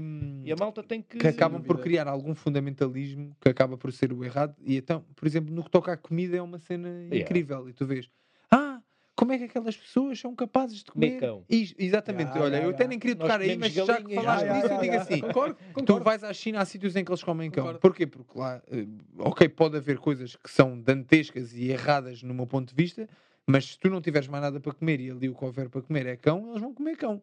Ya. Tu aqui comes vaca. Se fores à Índia e disseres que comes vaca, és um assassino. Uhum. Tu aqui comes porco. Eu passei meses na Tailândia em Treino, nem sei se não falámos disto aqui já, nem em Campos de Treino, a comer carne de porco e, e um dia, como lá temos muito hábito de oferecer comida uns aos outros, Ya. fui oferecer carne de porco a Ui. um dos rapazes que não, não teve mal Caralho, nenhum. você A um dos é rapazes que, que era do campo de treino, era tailandês, e ele diz: Não, não, nós fazemos carne de porco para vocês que são estrangeiros, mas nós não comemos carne de porco. Ah, eles lá não comem carne de porco? Não, eles comem, só que eles naquele campo de treino, 90% Ah, são muçulmanos. Pois. E eu é nunca me apercebi. Tive meses a viver Ah. com aqueles gajos a comer Lindo. carne de porco. Eles dizem: Não, não, nós sabemos que vocês gostam de carne de porco. E na Tailândia come-se muito carne de porco. Mas nós aqui no campo de treino somos todos muçulmanos, então fazemos carne de porco só para vocês. Obrigado por estás a oferecer, mas a gente não come. Comia um Ya. peixe, comia um carne. E tu começas a pensar: epá, se eu alguma vez pensei que ia estar a viver meses com muçulmanos e não sabia. É viver, é treinar com eles todos os dias. Então estás e, e se calhar tu aqui falas com algumas pessoas que pensam muçulmanos, terroristas ou o que é que quer que seja, malta que não, nunca viveu, nunca Hum. viveu isso. E então tu tens essas experiências em que vais para uma cultura completamente diferente, comeres com eles, viveres com eles, dormir num colchão no chão, ah, com osgas e baratas e tudo, e a cagares pela vida porque não estás habituado a comer aquilo e nem sabes o que é que apanhaste e tá- tens que Mas te isso, safar. isso- isso é uma das coisas que eu acho que é, nós hoje em dia há muito mais conforto à nossa volta em todos, em todos os sentidos. Há é muito, uma menos, há muito mais segurança. Há muito, e então há um conjunto de skills que são necessários e que são humanos, que estão dentro de nós, mas que nós pá, vamos deixando completamente de lado e que são super necessários, meu. É necessário tu teres que ir para a escola e virem três ou quatro para te roubarem e tu fugires, meu. Ya. É necessário ya, tu teres essa experiência. É necessário Desconforto é bué é importante. necessário tu saberes que estás a passar por um gajo e olhares para o gajo e perceberes o que é que ele está a querer de ti. Ya. E tu só vais fazer isso se fores exposto a isso. Se tu Yup. ficares fechado numa caixa e de repente aos 15, 16 anos, olha, vai lá para o mundo. É pá, o gajo pode estar ali com intenções de merda e tu não consegues ter capacidade para lá chegar porque ninguém te expôs a isso. E, e, de facto Ya. é muito agir que, ao menos aqui estão pessoas que gostam de se expor a- Ya, a- a- à vida, Sim, sim, sim. digamos, sim. não é? Sem Tu, dúvida. tu com a pesca, o Diogo a lutar, Ya, ya. eu a ser pessoa. Lá está, um dia, olha, o meu objetivo para 2022 vai ser ser caixa do Pingo Doce. Sair da zona de conforto, mas a cena é essa. Why not, viver mano? isso. E, e é bué louco, mesmo por exemplo, contigo na luta, e, e eu senti bué isso né, naqueles treinos que fiz, que é pá. Tu chegaste a treinar com o. Diogo? Opá, Yeah, foi. Comecei lá a cena com a Dina, mas pá, depois com as viagens e agora com o Covid, curti bué. Uhum. Pá, é algo que por acaso curtia mesmo ver se faço mais umas vezes. Pá, e aí, sei lá, sinto-me pequenino ali no meio, estás a ver? Ahm, mas é giro, por exemplo, também, mesmo no teu caso, que estávamos a falar há bocado, do, por exemplo, do MMA, do MMA, né? Sim, sim. Tu mesmo, pá, com o background tens de Muay Thai, pá, te destacas bué, ainda continuas a ter o gosto por aprender e, E imagino que te sintas também, se calhar, pequenino Exatamente. nessas vertentes. E, e sinto, eu sinto-me bem por ser pequenino, porque sinto que ainda tenho muito para caminhar e eu gosto de aprender. A cena da Já. evolução e da aprendizagem para mim é o segredo da vida. Eu gosto de aprender. Um gajo nunca pode estagnar. Quando tu achas que já sabes tudo, para já não sabes, mas só teres isso na tua cabeça está errado. É uma coisa, Yeah. os japoneses têm muito essa, essa mentalidade. Eles dizem que nós, um dos segredos para não envelheceres é aprenderes uma arte nova todos os anos. A Pá, sério? yeah, um Isso é instrumento louco. novo, um truque novo, ou seja, dançar. eh, Portanto, porque isso, isso, isso vai estimular o teu cérebro e desenvolver neuropadrões e etc. que, Yeah. que te ajudam a manter-te jovem e saudável. Eles dizem isso, é uma das. Isso é muito louco. Então encontra sei se- lá, Madagascar. Exatamente. Yeah, voltando aqui outra vez. Depois de Madagascar. Yeah, não, mas Aliás. é Mada- é Madagascar. Yeah, ele passou ali cenas hardcore que eu sei que já me contaste em, Opa. outros jantares e não sei o quê. Cenas, conta aí uma assim mesmo. Pá, a malta tem curiosidade em saber. Opá, imagina. Ahm, não vou falar em nomes específicos, Ok. mas ahm, só para teres ideia, eu, eu fui parar a Madagascar porque a pessoa que tinha que estava a fazer o meu trabalho antes foi expulso da ilha porque E, e, novamente, desconforto e realidades muito diferentes. Estávamos a falar há bocado. Tu aqui tens uma estrutura social que existe de alguma forma. Pronto. Ahm, seja por que tens, sei lá, polícia, justiça, etc. Estes sítios é muito diferente. O que tu esperas de um polícia aqui é muito diferente do que tu esperas de um polícia lá. Tu sais do aeroporto e. Mas, mas é, é padrão. Uhum. Tu vais subornar pelo menos cinco polícias só entre o avião e a saída. Uhum. E isso é, isto é claríssimo. E se não o fizeres, eles vão inventar problemas que vais acabar por pagar e é normal. É uma cena pá, que de início eu não o fiz e estás muito desconfortável e depois começas a perceber um bocadinho como funciona. E é assim. A polícia funciona desta forma. Ahm, e isso acarreta certas coisas. Pronto. E nestes sítios tens uma hierarquia muito mais tradicional. Pessoas que têm poder económico nestes sítios dão só luz de certo tipo de atitudes que aqui isso nunca poderia acontecer. Estás a ver? Ahm, e o guia que estava lá anteriormente, ahm, imagina, há lá uma pessoa que tem bué de poder, pronto, e que controla ali um bocado o esquema. E ele andava com uma miúda. E depois acabaram, pá, tiveram lá os seus filmes, e o guia que estava lá antes, também se chamava David por piada, começou a andar com essa miúda. Ok. Não só ele começou a andar com essa miúda, como mandou uma dick pic, Ok. uma foto da sua picha, Ok. que acho que é de impor respeito. E não só o fez, mas enganou-se e mandou a ele. Ei, Pronto, ele, por respeito à empresa, disse: ó, porque ele depois também tinha ali algumas ligações, por respeito a vocês, ele tem 24 horas para desaparecer da ilha. Se não mato. Não entrou em, em- em especificidades, a mensagem foi passada. Cheguei eu. Eu tive este trabalho por causa disso. Isto não acontece aqui. Estás a ver? Não desta forma. E, e muito menos a pessoa que é. Ahm, e depois aconteceram mais umas quantas deste género. De pá, tens um gajo qualquer que tem bué de poder, que se apaixona por uma miúda e que hum, ela não queria absolutamente nada com ele, mas ele decide que, pá, aquela tipo não pode andar com ninguém. E como isto é uma pessoa que tem lá controle, pá, polícia e afins, Uhum. Ahm, yeah, imagina, eu tive cenas de estou em casa e de repente tipo, vai a polícia à procura de um gajo que não fez nada de mal, mas simplesmente anda com uma miúda que este gajo acha piada, que nunca teve nada com ela, que nunca vai ter, mas diz: Olha, e ele disse: É só para dizer que eu sou um bocado ciumento, estás a ver? Não é boa ideia teres namorados aqui. Mas, mas, mas, mas como assim? Tipo, eu não quero nada contigo, eu não te devo nada. Eu estou a avisar, eu já te disse, eu fiz a minha parte. E isto é um gajo que é tipo um caga-taques gordo que tipo, tu aqui davas-lhe uma chapada e dizias não me chatei. Lá é diferente. E, e esse é um, um lado também pá, que pesa nessa realidade, porque é isso. É mais uma coisa que cria desconforto. Tu sabes que isto é uma realidade. Tu, se te meteres com a pessoa errada, epá, aquilo pode escalar de forma. Este miúdo, imagina, eu cheguei a casa, nós tínhamos saído à noite, ele era suposto até dormir lá, a polícia veio, eu tive de andar a fingir que não sabia onde é que ele estava e ele teve de andar tipo escondido no mato durante não sei quantos dias, até toda a gente a pedir por favor, por favor, por favor, e ele lá se aborreceu e tipo, está-se bem. Mas ele na altura disse-me em preto e branco, meu, tipo, ele pode fugir à vontade, ele chega tipo ao aeroporto e ele vai ter problemas, por isso, corre, tranquilo. Isto Ok. acontece, estás a ver? Aí- aí- Entre outras. Yeah.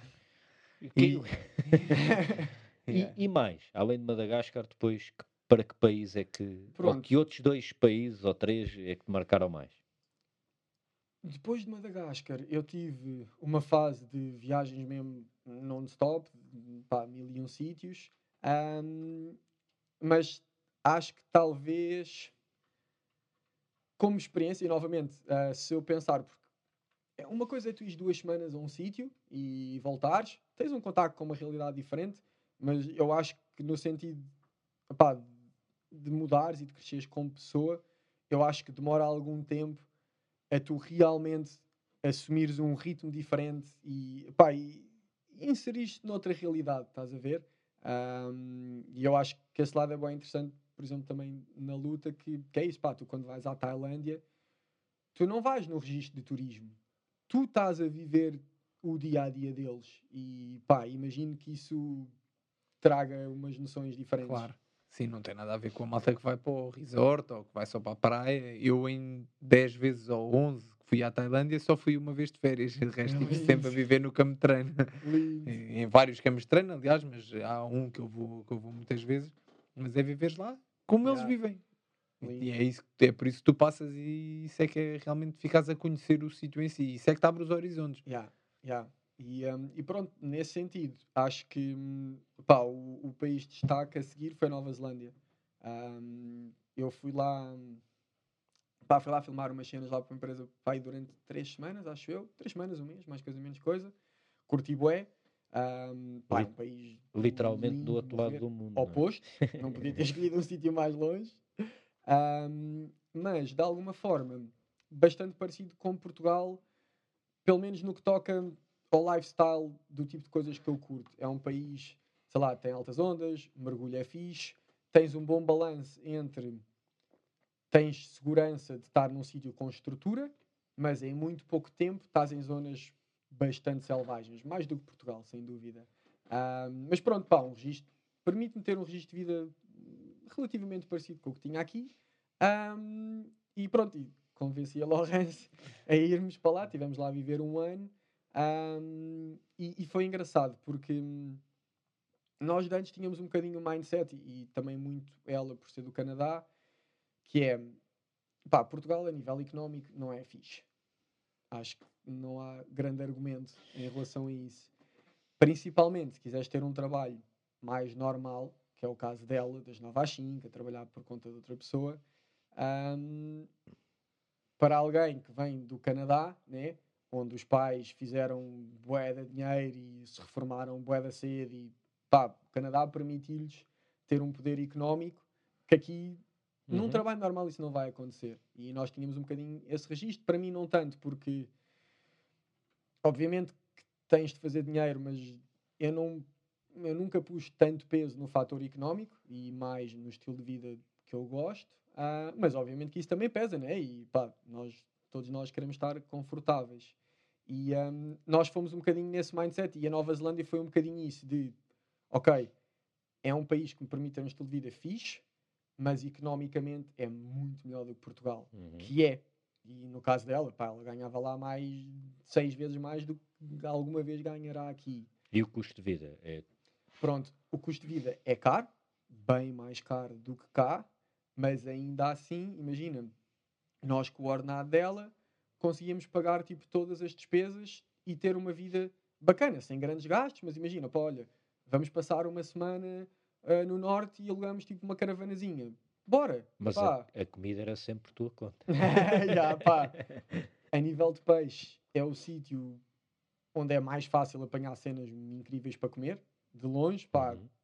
super acessível, tens peixe incrível, lagostas, scallops, eh, como é que, é, como é que se diz scallops? em É que é incrível. Diz-me só, eh, eh, de manhã, portanto, tu sais para ir eh, caçar e ela olha para ti, então olha, hoje quero tal, o tu- menu, Ya, Mas- ya, ya, na A Nova sério? Zelândia.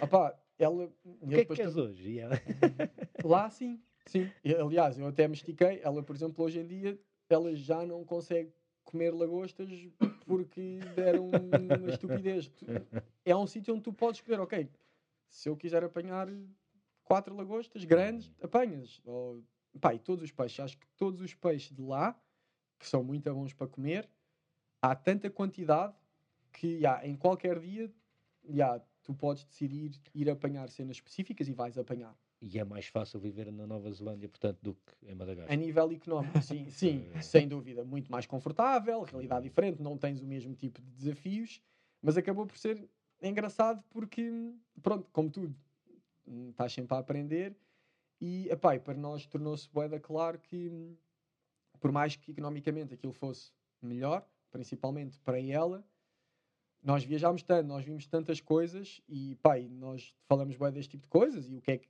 importa e o que é que pesa mais para cada um E, pá, e nós achámos que, sei lá, família, amigos, estilo de vida que tens aqui, isso era mais importante do que o resto. Uhum. E eh, vivemos um ano lá na Nova Zelândia e pá, tivemos todas as condições para poder lá ficar e pá, ter uma vida bacana. Tecnicamente, sei lá, se nós vimos de fora, até era a decisão mais acertada, né? Ela pode ganhar muito mais dinheiro. Eu, tecnicamente, tipo, pá, é boa fixe para caçar, tens surf, tens oportunidades. Estou ali ao perto de de sítios, né? Imagina, Austrália ao lado das e- Fiji, Austrália, zonas onde eu até viajo com alguma regularidade.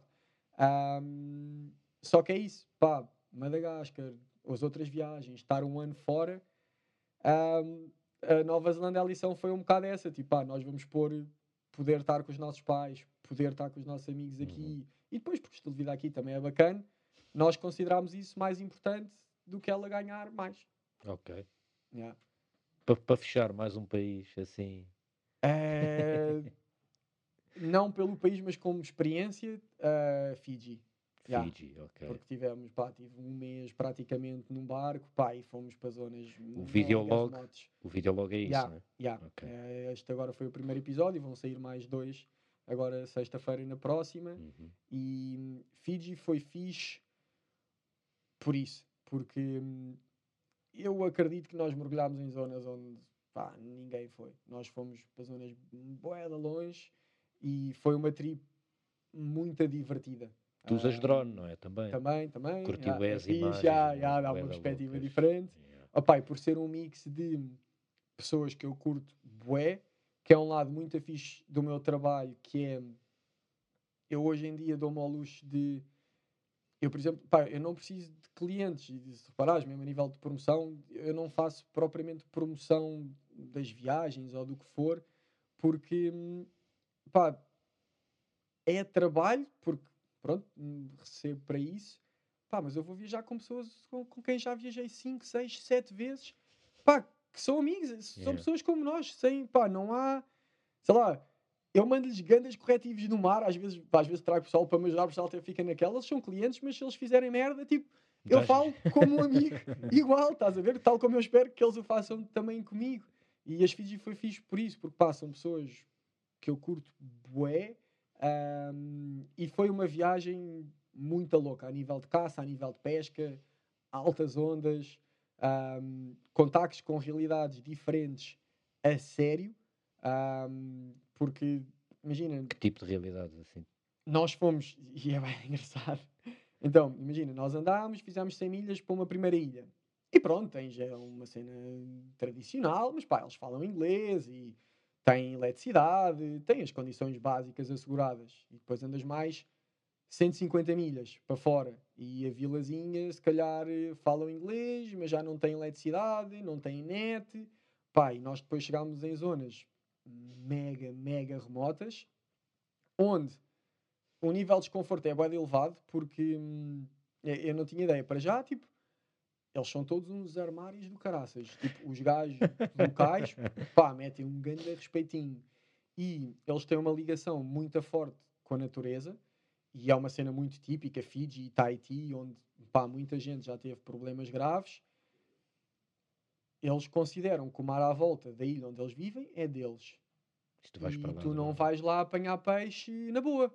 Tu tens de ter tipo a benção deles. E, hum, e é boeda tenso. Nós, nós, as ilhas remotas, pá, imagina, nós chegávamos, olhares boeda intensos. Nós, no nosso barco, tínhamos uma das pessoas que ajudava, mas que era filho do chefe de uma das aldeias das outras ilhas, pá, que tinha um nível de respeito que era a pessoa que ia lá e explicar-lhes, pá, nós não queríamos nada, nós o peixe que apanhávamos era oferecido à vila, nós tirávamos um bocadinho para comer, mas obviamente peixes grandes é algo que eles apreciam, ou seja, nós não queríamos roubar o peixe, o peixe seria para eles.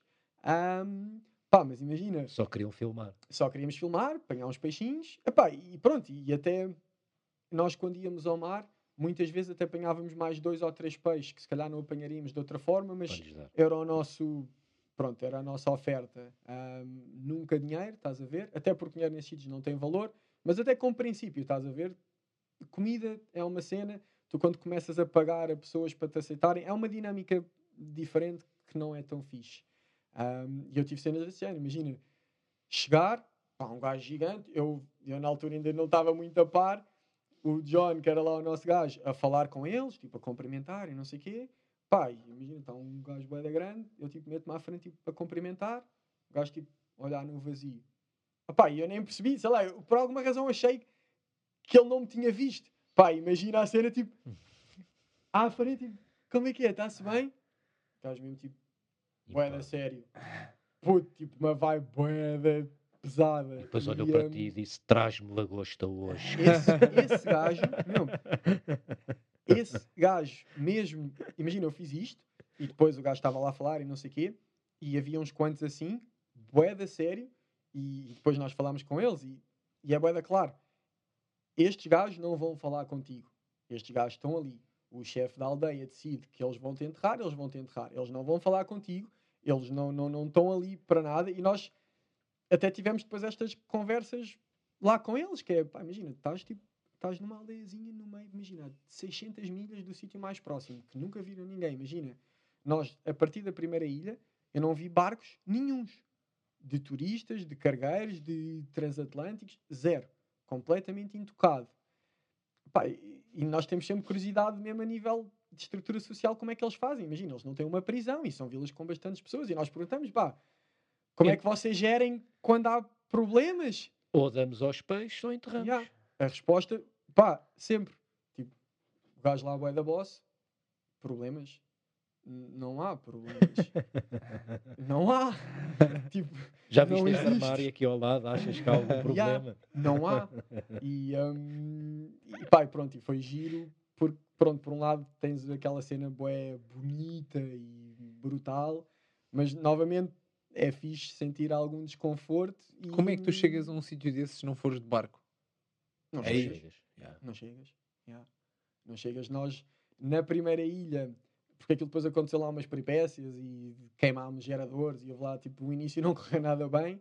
Na primeira ilha, nós até tivemos um helicóptero que nos veio deixar um gerador ah, nessa primeira ilha e daí para a frente estás por tua conta. E pronto, e depois, novamente, zonas com tubarões, zonas onde podes magoar, mesmo a nível de surf. Nós estivemos em algumas zonas em que, pá, tu no melhor do melhor do melhor dos cenários, pá, estás a tipo a 4 dias de terra. No melhor dos cenários. A contar que estás a vir a voltar todo maluco, tipo, porque alguém está a morrer. Ou seja, partes uma perna, estás sujeito a morrer. Já, já. Com uma já. Opa, infecção.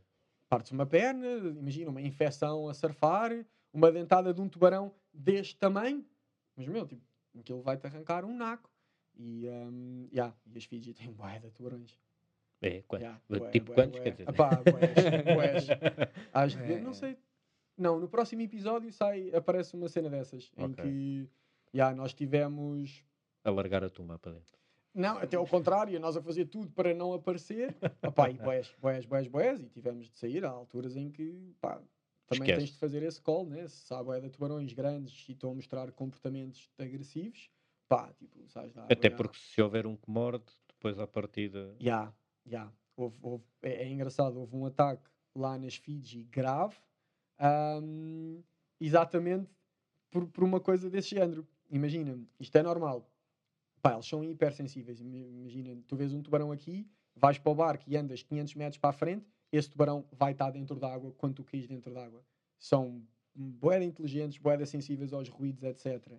E é normal tu veres o mesmo tubarão Normalmente nestes sítios tu caças em deriva, ou seja, tens a corrente a levar-te num sentido, tens uma parede, que tu vês nas imagens, tens aqueles recifes de corais boeda bonitos à volta da Uhum. ilha, e normalmente tu fazes isso. Nós caçamos na zona profunda, onde tu vês o azul boeda escuro, e posicionas as derivas de maneira a que a corrente te leve da zona funda para a zona baixa. Porque, cenas. Ahm, e, ahm, e é normal, estás a fazer sempre a mesma deriva, porque é uma zona boa e pá, estás ali no sítio, e tu tens o mesmo tubarão a ir contigo, a deriva. E que te segue e que andam ali, porque depois nós temos uns flashes, umas coisas que atraem os peixes, e houve um ataque em que, imagina, eles já tinham visto o tubarão em 10 derivas seguidas, boeda tranquilo, ahm, e tinham feito uns mergulhos a filmá-lo, e tipo, pá, bem na boa, e depois, numa das derivas, alguém apanhou um peixe, um atum, esse tubarão que destacava era um peixe maior, era um silver tip, pá, que são peixes grandes, tipo com 2 metros e meio, já com uma boa envergadura. Apareceram uma data de white tips e outros tubarões mais pequenos, e no meio do frenesim houve um tubarão que mordeu o outro grande. Pá, o gajo ficou Doido. fodido da vida, estás a ver?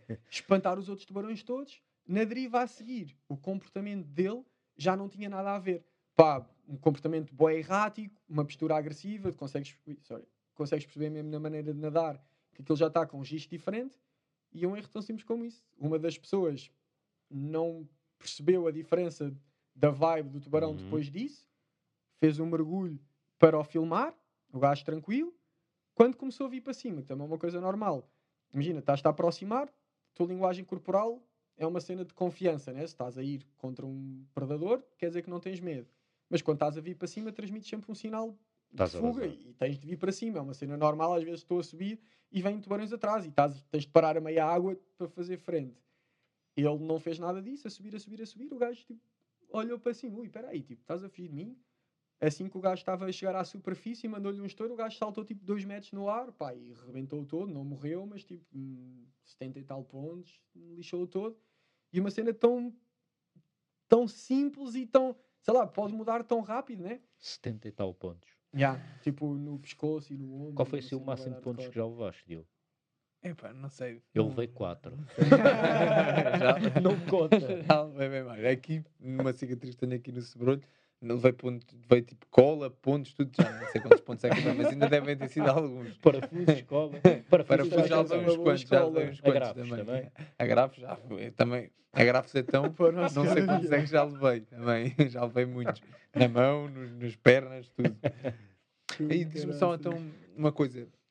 Alguma vez temeste mesmo pela vida, dentro ou fora d'água, estás a ver? Tipo, em alguma situação em que te viste ser. Imagina, eu calculo que às vezes nessas viagens pode haver um assalto ou qualquer coisa, ou se já passaste Já. por alguma situação mesmo assim extrema em que tu te Já. ou mesmo que não seja temer Já. pela vida, mas que estás mesmo à rasquinha, tipo, "Ih, não sei como é que esta merda vai, vai correr aqui. Já. Epá, não talvez mega, mega, mega, mega hardcore, mas tivemos uma cena interessante hum, no Quénia. Hum, porque no Quénia não se pode fazer eh, pesca submarina. Hum, tal como, por exemplo, em Zanzibar. Só que, falando lá com os políticos, etc., tu podes ter autorizações para fazer como atividade hum, turística. E hum, uma das pessoas que organiza, por exemplo, as coisas em Zanzibar, pá, que é o gajo que é a única, ele chama-se Eric, que tem a única licença para levar o pessoal a fazer caça submarina em Zanzibar, hum, fez uma coisa semelhante para o Quénia.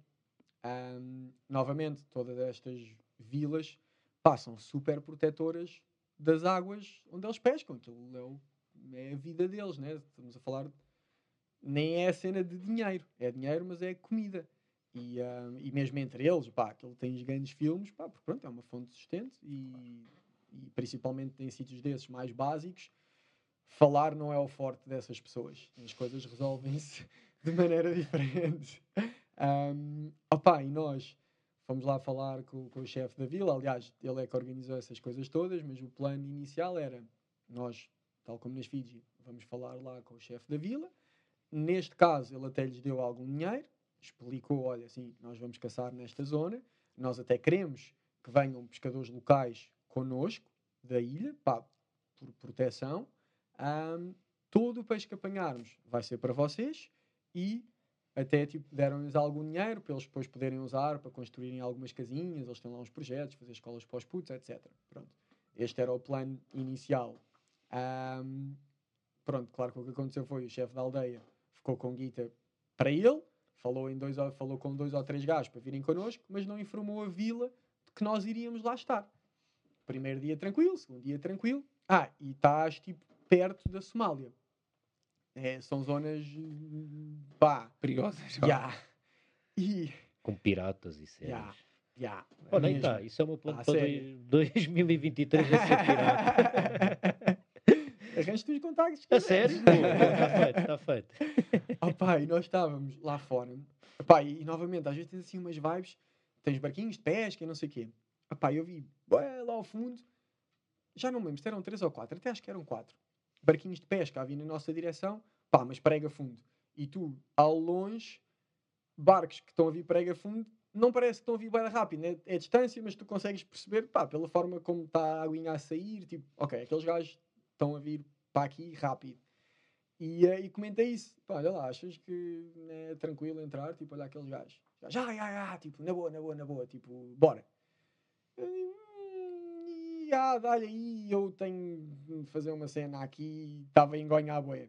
Eles, os dois, entraram dentro da água, os barcos aproximaram-se, pá, de repente tens quatro barcos com paus, meu, um dos gajos tinha um capacete de mota, meu. eu tenho imagens disso, pá, hilariante. Locais completamente enraivecidos, com paus, um deles com um puxeiro, que é tipo aquele que tem tipo um gancho que Yeah, usas yeah, para sacar o peixe, prega fundo para os dois gajos que estavam dentro da água. Eu acho que ele não lhe deu o pau na cabeça porque não quis, mas imagina, a minha imagem é de repente tens quatro barcos a andar à volta, um deles passou encostado à cabeça do pessoal dentro da água a tentar bater-lhe com um pau, estás a ver? Os gajos que nós tínhamos do nosso lado para proteger ficam, têm ali tipo um timing, não percebem muito bem o que é que está a passar, de repente, tipo, full on guerra naval. Barcos.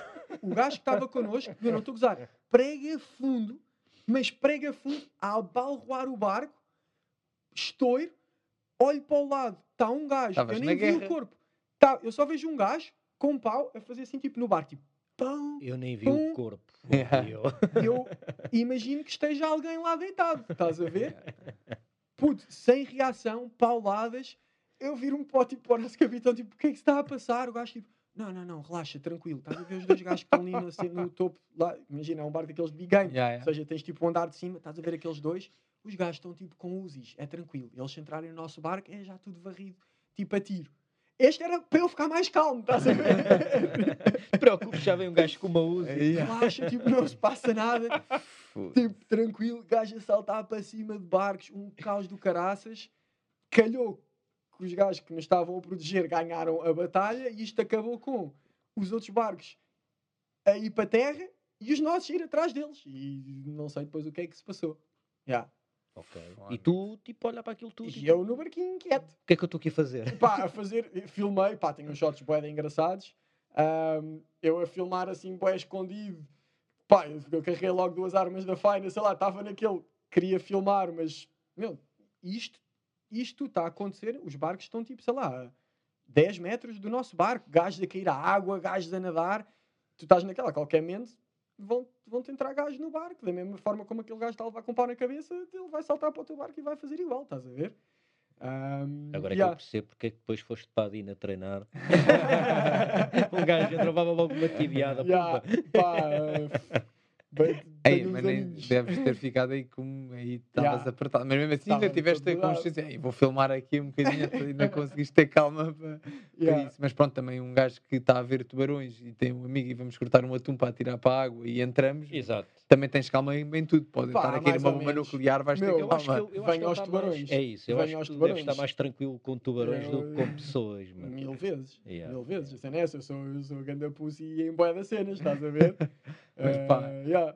Estás aí a ver quatro barcos num sítio em que tu não conheces as pessoas, a, a perseguirem os outros barcos para andarem à porrada. que se- Eu, E acaso- vaga é o que tu dizes. Os teus ganharam. Exato. Exato. E se, E e se depois, não tivessem até foi ganho. na boa. E depois, tipo, e foi engraçado porque eu tenho imagens disso e depois também tenho imagens de um dos outros barcos locais, bué da feliz, a rirem-se bué. Aquilo é só a forma, imagina, Andámos aqui à porrada um bocadinho, Ya. agora vamos beber uns copos e está Ya. tudo porreiro. yeah, aquilo foi bué de hardcore Fixe. e, e depois, e mesmo quando eu voltei, tipo, "Meu, aquilo tipo, podia ter corrido bué da mal e não sei o que, os gajos bué tipo, não, não, isto foi só tipo uma discussãozinha, estás a ver? Tipo, bué na boa. Pauladas na cabeça. Ya. Isso é Ya, antigo. Barcos, meu, a imagem do gajo, barco a vir prega fundo e, imagina, tipo, pum, abalroamento, gajo a cair ao chão, estás a ver? Ao meu, chão. e é tipo, Ao chão à água. aos- a água, mas eu tive esta imagem de, imagina, tipo, E a bater, tubarões. E... Hum. Ah, e numa zona com bué de tubarões todos. Bué. Bué, bué. Possivelmente da zona mais hardcore a nível de tubarões todos, tipo onde eu já tive. Yeah. Yeah. Essa era a preocupação principal. Ya, Ao menos ya. a minha é para não querer cair à água. Podes Ya, me dar ya. um pau. Mas na Eu desde água esteja em cima do barco estava tá bom. Pá, imagina mesmo. E tu vês, pronto, quando vem gajo com capacete- capacetes de moto, tu vês que já não é a primeira vez que aquilo acontece. E depois mesmo o discernimento, imagina, eu se for num barco, prega fundo, sei lá, só o choque, tu ficas ali, boa coisa, prega fundo, os gajos a Bater partirem-se um barco todos, contra o outro. logo a saltar para cima de barcos, para a frente e para E trás. os barcos não se estragam assim? Partiram-se todos, já. Claro. já. Então, para a próxima já Ah. sabes, levas um capacete também. Yeah. Yeah, leva o capacete de moto. isto é um bom conselho para malta que vai assim para sítios remotos. Ah, leva capacete opá, e boeda cuidado a gerir opá, essas dinâmicas desses sítios, estás a ver? Porque, Sim. pá, tens de ter opá, não só cuidado, mas também respeito, estás a ver? Nós até fizemos as cenas bem, ahm, houve ali uma ligeira falha de comunicação, mas, mas já, pá, é uma realidade destes sítios, de, pá, de vários, estás a ver? E, às vezes, como, como nós encaramos aquilo como desporto e diversão, às vezes é fácil desvalorizar um bocadinho certas Yeah. coisas, estás a ver? Yeah. Aquilo é a comida deles. E em primeiro lugar, né, isso passa à frente. Respeito, claro. Yeah. E, E e- só uma coisa, tu falámos aqui dos três países assim que curtiste mais, entre aspas, qual é que foi assim tipo a pior experiência? Tipo mesmo uma cena, tipo, não repetias nem por nada. Pá, nunca. Pensar. Nunca tive, meu. Assim, uma mesmo ah não, e uma assim que é, Hum, hum, hum, hum, Deixa-me pensar. Pá, já, meu, eu curti os sítios. Já. todos. Epá, eu acho que todos os sítios que viajei. por- por- É lixado. Eu, eu curto bué, caçar, mergulhar, seja o que for. Imagina, mesmo por exemplo aqui em Portugal, eu curto bué caçar aqui. Yeah. Peixes bué da pequeninos, água bué da fria, condições bué da manhosas. É uma cena que o pessoal diz bué da vezes. Tipo, agora vieste das Fiji e tipo, o destino de sonho. E agora, tipo, como é que vais voltar a Portugal? It is what it is. Eu curto, não, ma- mas eu curto bué, eu curto. Eu já tive vários dias que me diverti mais aqui a caçar peixes pequeninos e que, sei lá, né, tecnicamente para quem vê de fora, tu queres águas bué limpas, peixes bué grandes, bué da vida, onde é tudo mind-blowing, incrível. Mas eu tanto curto isso como curto depois dos outros sítios onde é bué difícil e tu cagas todo para apanhar um peixinho bué pequenino para comer. Já tive vários sítios sei lá, por exemplo, tipo Cabo Verde, pá, já tive para aí duas semanas em Cabo Verde que não apanhei nada. E em que depois ilha é fui para São Vicente, Uhum. primeiras duas semanas não correu nada de especial, pá, e depois imagina, e depois fui para Santo Antão, também lá andar com os barquinhos locais, pá, durante 10 dias não apanhei nada, mesmo banhada máxima, mas eu também curto, estás a ver? E pronto, e depois também todos esses dias, mesmo, mesmo os- apesar dos primeiros dias terem sido fracos, eu depois tipo, fui percebendo e todas essas experiências acabaram, pá, encontrei sítios bué da loucos, até os Uhum. sítios os sítios onde eu tive mais dificuldade até acabaram depois os sítios, por ser os sítios onde eu descobri sítios mais intocados. Ahm, talvez Cabo Verde tenha, sítio, tenha sido o sítio onde eu tive mais dificuldade, mas eu curto. Eu, eu Uhum. também curto disso. Eu curto bué ter de passar por isso. Por exemplo, olha, Nova Zelândia, a nível de caça, foi o- talvez o único sítio onde hum, no final eu já estava tipo meio aborrecido Por ser tão pelo fácil. facto de Fácil opá, quer dizer, tens mais yeah. acesso a. e de ser mesmo fácil, talvez seja meio arrogante, mas Para ti era fácil, ponto. Yeah. pá, yeah, Não havia aquela vais- coisa do desafio, se calhar, tipo, se calhar vou e não vou apanhar tipo um peixe, estás a ver? Yeah. Não, tu vais ao sítio certo e vais apanhar bem da peixe. Ah, claro que, sei lá, não vais sempre apanhar um peixão tipo da vida, mas é acessível e, e, e depois também tem muito a ver com isso, que é as técnicas necessárias para apanhar os peixes fixe não são bué exigentes, estás a ver? Ahm, enquanto que é isso, eu aqui em Cascais para ir fazer tipo para apanhar meia dúzia de sargos, pá, vai sair do pelo. Yeah. E eu curto isso, estás a ver? Gosto bem de sargos. Já. já. Bora, bora. Bora, vamos aí mandar um mergulhinho uma Bora, pesca bora, à cana, bora, nem bora, que seja. bora. Bora, sério. É fixe. boa. Eu tenho a E- arca vazia, fogo, Ah, é? tristeza. Então bora, bora aí. Estás cá até quando? Estou doido. Epá, agora estou a Estás por ver. aí. Pá, supostamente vou a Zanzibar em março.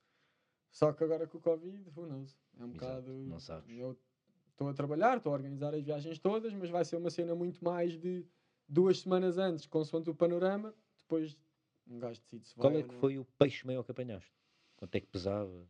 Era- que espécie era? Ah, pá, o peixe, porque depois é isso. Tens peixes boeda grandes, mas que não são boeda fáceis, que são fáceis. Pá, o peixe mais louco, o lance mais fixe, que eu por acaso também tenho que ver se meto isso no YouTube, que foi a segunda e última vez até agora onde eu tive de largar o meu cinto de chumbos no processo, foi o. Pá, tu tens o, um peixe que se chama atum dentes de cão, Uhum. que é, pá, é o tipo pound for pound, é tipo o peixe mais forte destacado. Tipo, imagina um doggy com 50 quilos é bué mais forte do que qualquer outro peixe com o mesmo peso, incomparável, estás a ver? E é o peixe que representa o desafio máximo, normalmente são difíceis, tens de caçar fundo, Atum cão. e, um, yeah, pá, e partem o material. Tem uns dentes gigantes, não mordem, se mordessem ninguém os caçava, está descansado. pá, tem um, um ar mesmo pré-histórico mau. Um, e depois, pronto, quando disparas, são peixes boeda fortes, tens de ter material, pá, tens de ter não sei quantas boias, e é o único tipo de atum. Tecnicamente não são um atum, é um tipo de mackerel, mas os atuns têm boa da força, mas nadam em água livre. Ou seja, tens de ter uma data de boias e eles nadam, andam ali durante um monte de tempo e tu recuperas. Estes peixes são boa da fortes, mas mandam-se contra os recifes. Ou seja, pá, os fios, partem os fios, partem-se todos. Tens casos, há lances de atuns dentes de cão, de, imagina, de tiros mais fracos, de pessoal disparar a meio do corpo, e eles literalmente cortarem-se ao meio. Só com a força deles. Imagina o que é que é tu nadares até partires o teu corpo ao meio. E isto é uma cena que acontece. Yeah. Yeah, é, é hardcore.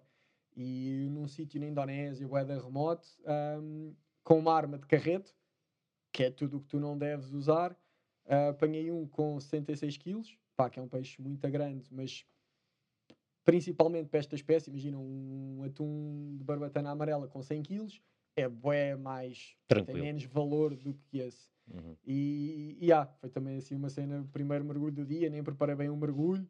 Ahm, pá, foi um mergulho tipo a 32 ou 33 Metros. metros. Disparei, dei um tiro muito bom. Eu também só disparei porque pá, percebi que tinha um tiro mesmo de Fixe. morte ou muito perto disso. Ahm, só que quando o peixe arrancou, o fio passou-me na faca. Houve- Opá, e esta profundidade, hum, pá, tu tens uma margem de erro muito pequena. E a faca levou um grande apertão e o elástico ficou solto. Ou seja, agora tenho tipo uma faca grande na minha perna, tipo solta, boeda floppy. Epá, e 30 metros até à superfície, teres isso na perna, pá, faz uma diferença muito grande. Perigoso. Depois era o primeiro dia, etc. E hum, isto é algo, também, também é um conselho fixe para o pessoal que está a começar. Tu nestas alturas não pensas. Estás a ver, estás sob stress e vai-te sair as coisas instintivas e automático. E, pá, é impressionante a quantidade de acidentes, de blackouts que acontecem, em que o pessoal nem lhes passa pela cabeça tirar o cinto. Estás a ver? E isto é algo que eu obrigo-me a mim próprio a interiorizar. Sempre que eu estou a mergulhar mais fundo, mesmo que eu esteja 100% confiante, Largas.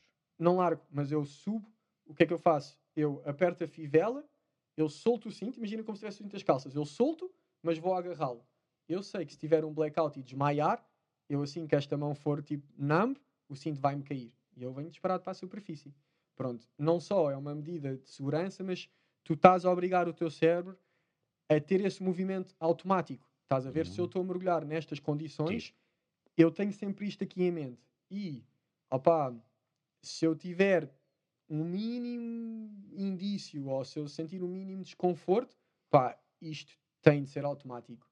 Se não for, tipo, tu não o vais fazer. Uhum. Ahm, e pronto, já me aconteceu também uma outra vez, mas nesta aqui, das duas vezes que eu fiz, tive mesmo aquele sentimento. Chegar à superfície é tipo, aí que estúpido. Tipo, Estava boeda tranquilo. Mas eu prefiro obrigar-me a ter isso automático e assim que tu sentes qualquer coisinha, esse movimento está lá, estás a ver, pá, é um cinto, já, pá, é 30 ou 40 euros, tipo, foda-se, Que se lixe. who cares, estás a ver? Ahm, e pronto, esse foi um lance fixe, pá, por ser um peixe tão difícil e também por essas Tudo é nuances. envolvência toda. Yeah, Tiveste yeah. largar o cinto e conseguiste apanhar o peixe. Já, já, bem tranquilo. Tipo, pá, te- tenho que fazer um videozinho disso por acaso. Está tudo filmado. Pá, e foi isso. Tipo, disparei, tu vês eu mexer na faca e não sei o quê, aquilo não funciona. Larguei o cinto. Pronto, e como o fato tem alguma flutuabilidade, né? Pá, vens para cima rápido. Pronto. E com a vantagem de que, mesmo que tenhas um blackout, o fato vai-te manter à superfície pelo menos ali durante um bocado. Porque tu, quando te apagas, imagina, se eu não estiver em cima de ti, se tu estiveres a 20 metros, a velocidade a que tu desces quando te apagas, porque o teu corpo tu perdes o ar todo, ahm, que também hum, acontece várias vezes. Se tu não estiveres lá, a outra pessoa vai para baixo tão rápido que o tempo que tu vais demorar. Imagina, se eu estiver aqui a 20 metros de ti, eu quando chegar aqui, tu se calhar já vais estar a 20 metros. Quando eu chegar a 20 metros, tu já estás tipo Yeah. a 35, 40. A margem de erro é É, boeda pequenina. E se não tiveres o cinto, pronto, ao menos ficas ali a boiar, e pá, e dá uma margem diferente Claro. para o pessoal te, te ir ajudar. Yeah. Para, para terminar, eu só tinha mais uma pergunta, mano. Que é, tu, tu Uhum. disseste há bocado que vai ser difícil, quando fores mais velho, Uhum. manteres Yeah. este estilo de vida, digamos. Yeah. Projetos é que tens? Ou se já pensaste nisso ou não, Yeah, para yeah. essa altura? Yeah. Um, epá, vários, por exemplo, um, a cena de filmar e mesmo o guiding Uhum. um, já é uma coisa em que tu podes oferecer um serviço boeda especializado em que já não dependes tanto da tua forma física. Estás a Uhum. ver? Imagina, eu quando vou fazer de guia, eu não estou a caçar. A minha função ali é acompanhar e fazer segurança e dar bué de dicas. Pá, alguns casos tenho de mergulhar fundo, mas por norma eu estou a ensinar pessoas que têm um nível muito mais reduzido e em que, obviamente, tens de estar em formas a isso. Pá, sei lá, por exemplo, o Eric, com quem, de quem eu te estava a falar, ah pá, o Eric tem 54 anos, continua a fazer mergulhos a 30, 35 metros, Tranquilo. tranquilo. Ah, pá, e é um guia incrível. Eu, se meter o Eric aqui em Cascais e se lhe disser vai fazer 10 kg de sargo, esquece. Esquece, estás a Uhum. ver? Ou seja, essas são as duas, são, são duas das coisas que eu estou a fazer. Depois, também é algo que estou a fazer agora e quero fazer bastante mais, que é na parte da imagem, que é investir. Eu tenho a possibilidade de viajar para estes sítios todos, né? de conseguir ter conteúdo fixe e criar projetos, por exemplo, como Água Negra e pá, criar agora vários documentários que eu ponho online, seja, por exemplo, no YouTube, onde as pessoas podem ver livremente opá, e a longo prazo tentar ter algum retorno disso, ah, ou então depois documentários mais a sério, que é o caso do Água Negra, onde pá, eu com 50 anos, mesmo Água Negra vendo praticamente todos os meses. Se eu com 50 anos conseguir ter 15 documentários a render qualquer coisinha, pá, eu tenho um estilo de vida humilde, eu não preciso de, de grandes gastos, estás a ver? Sempre na água, não é, mano? Yeah.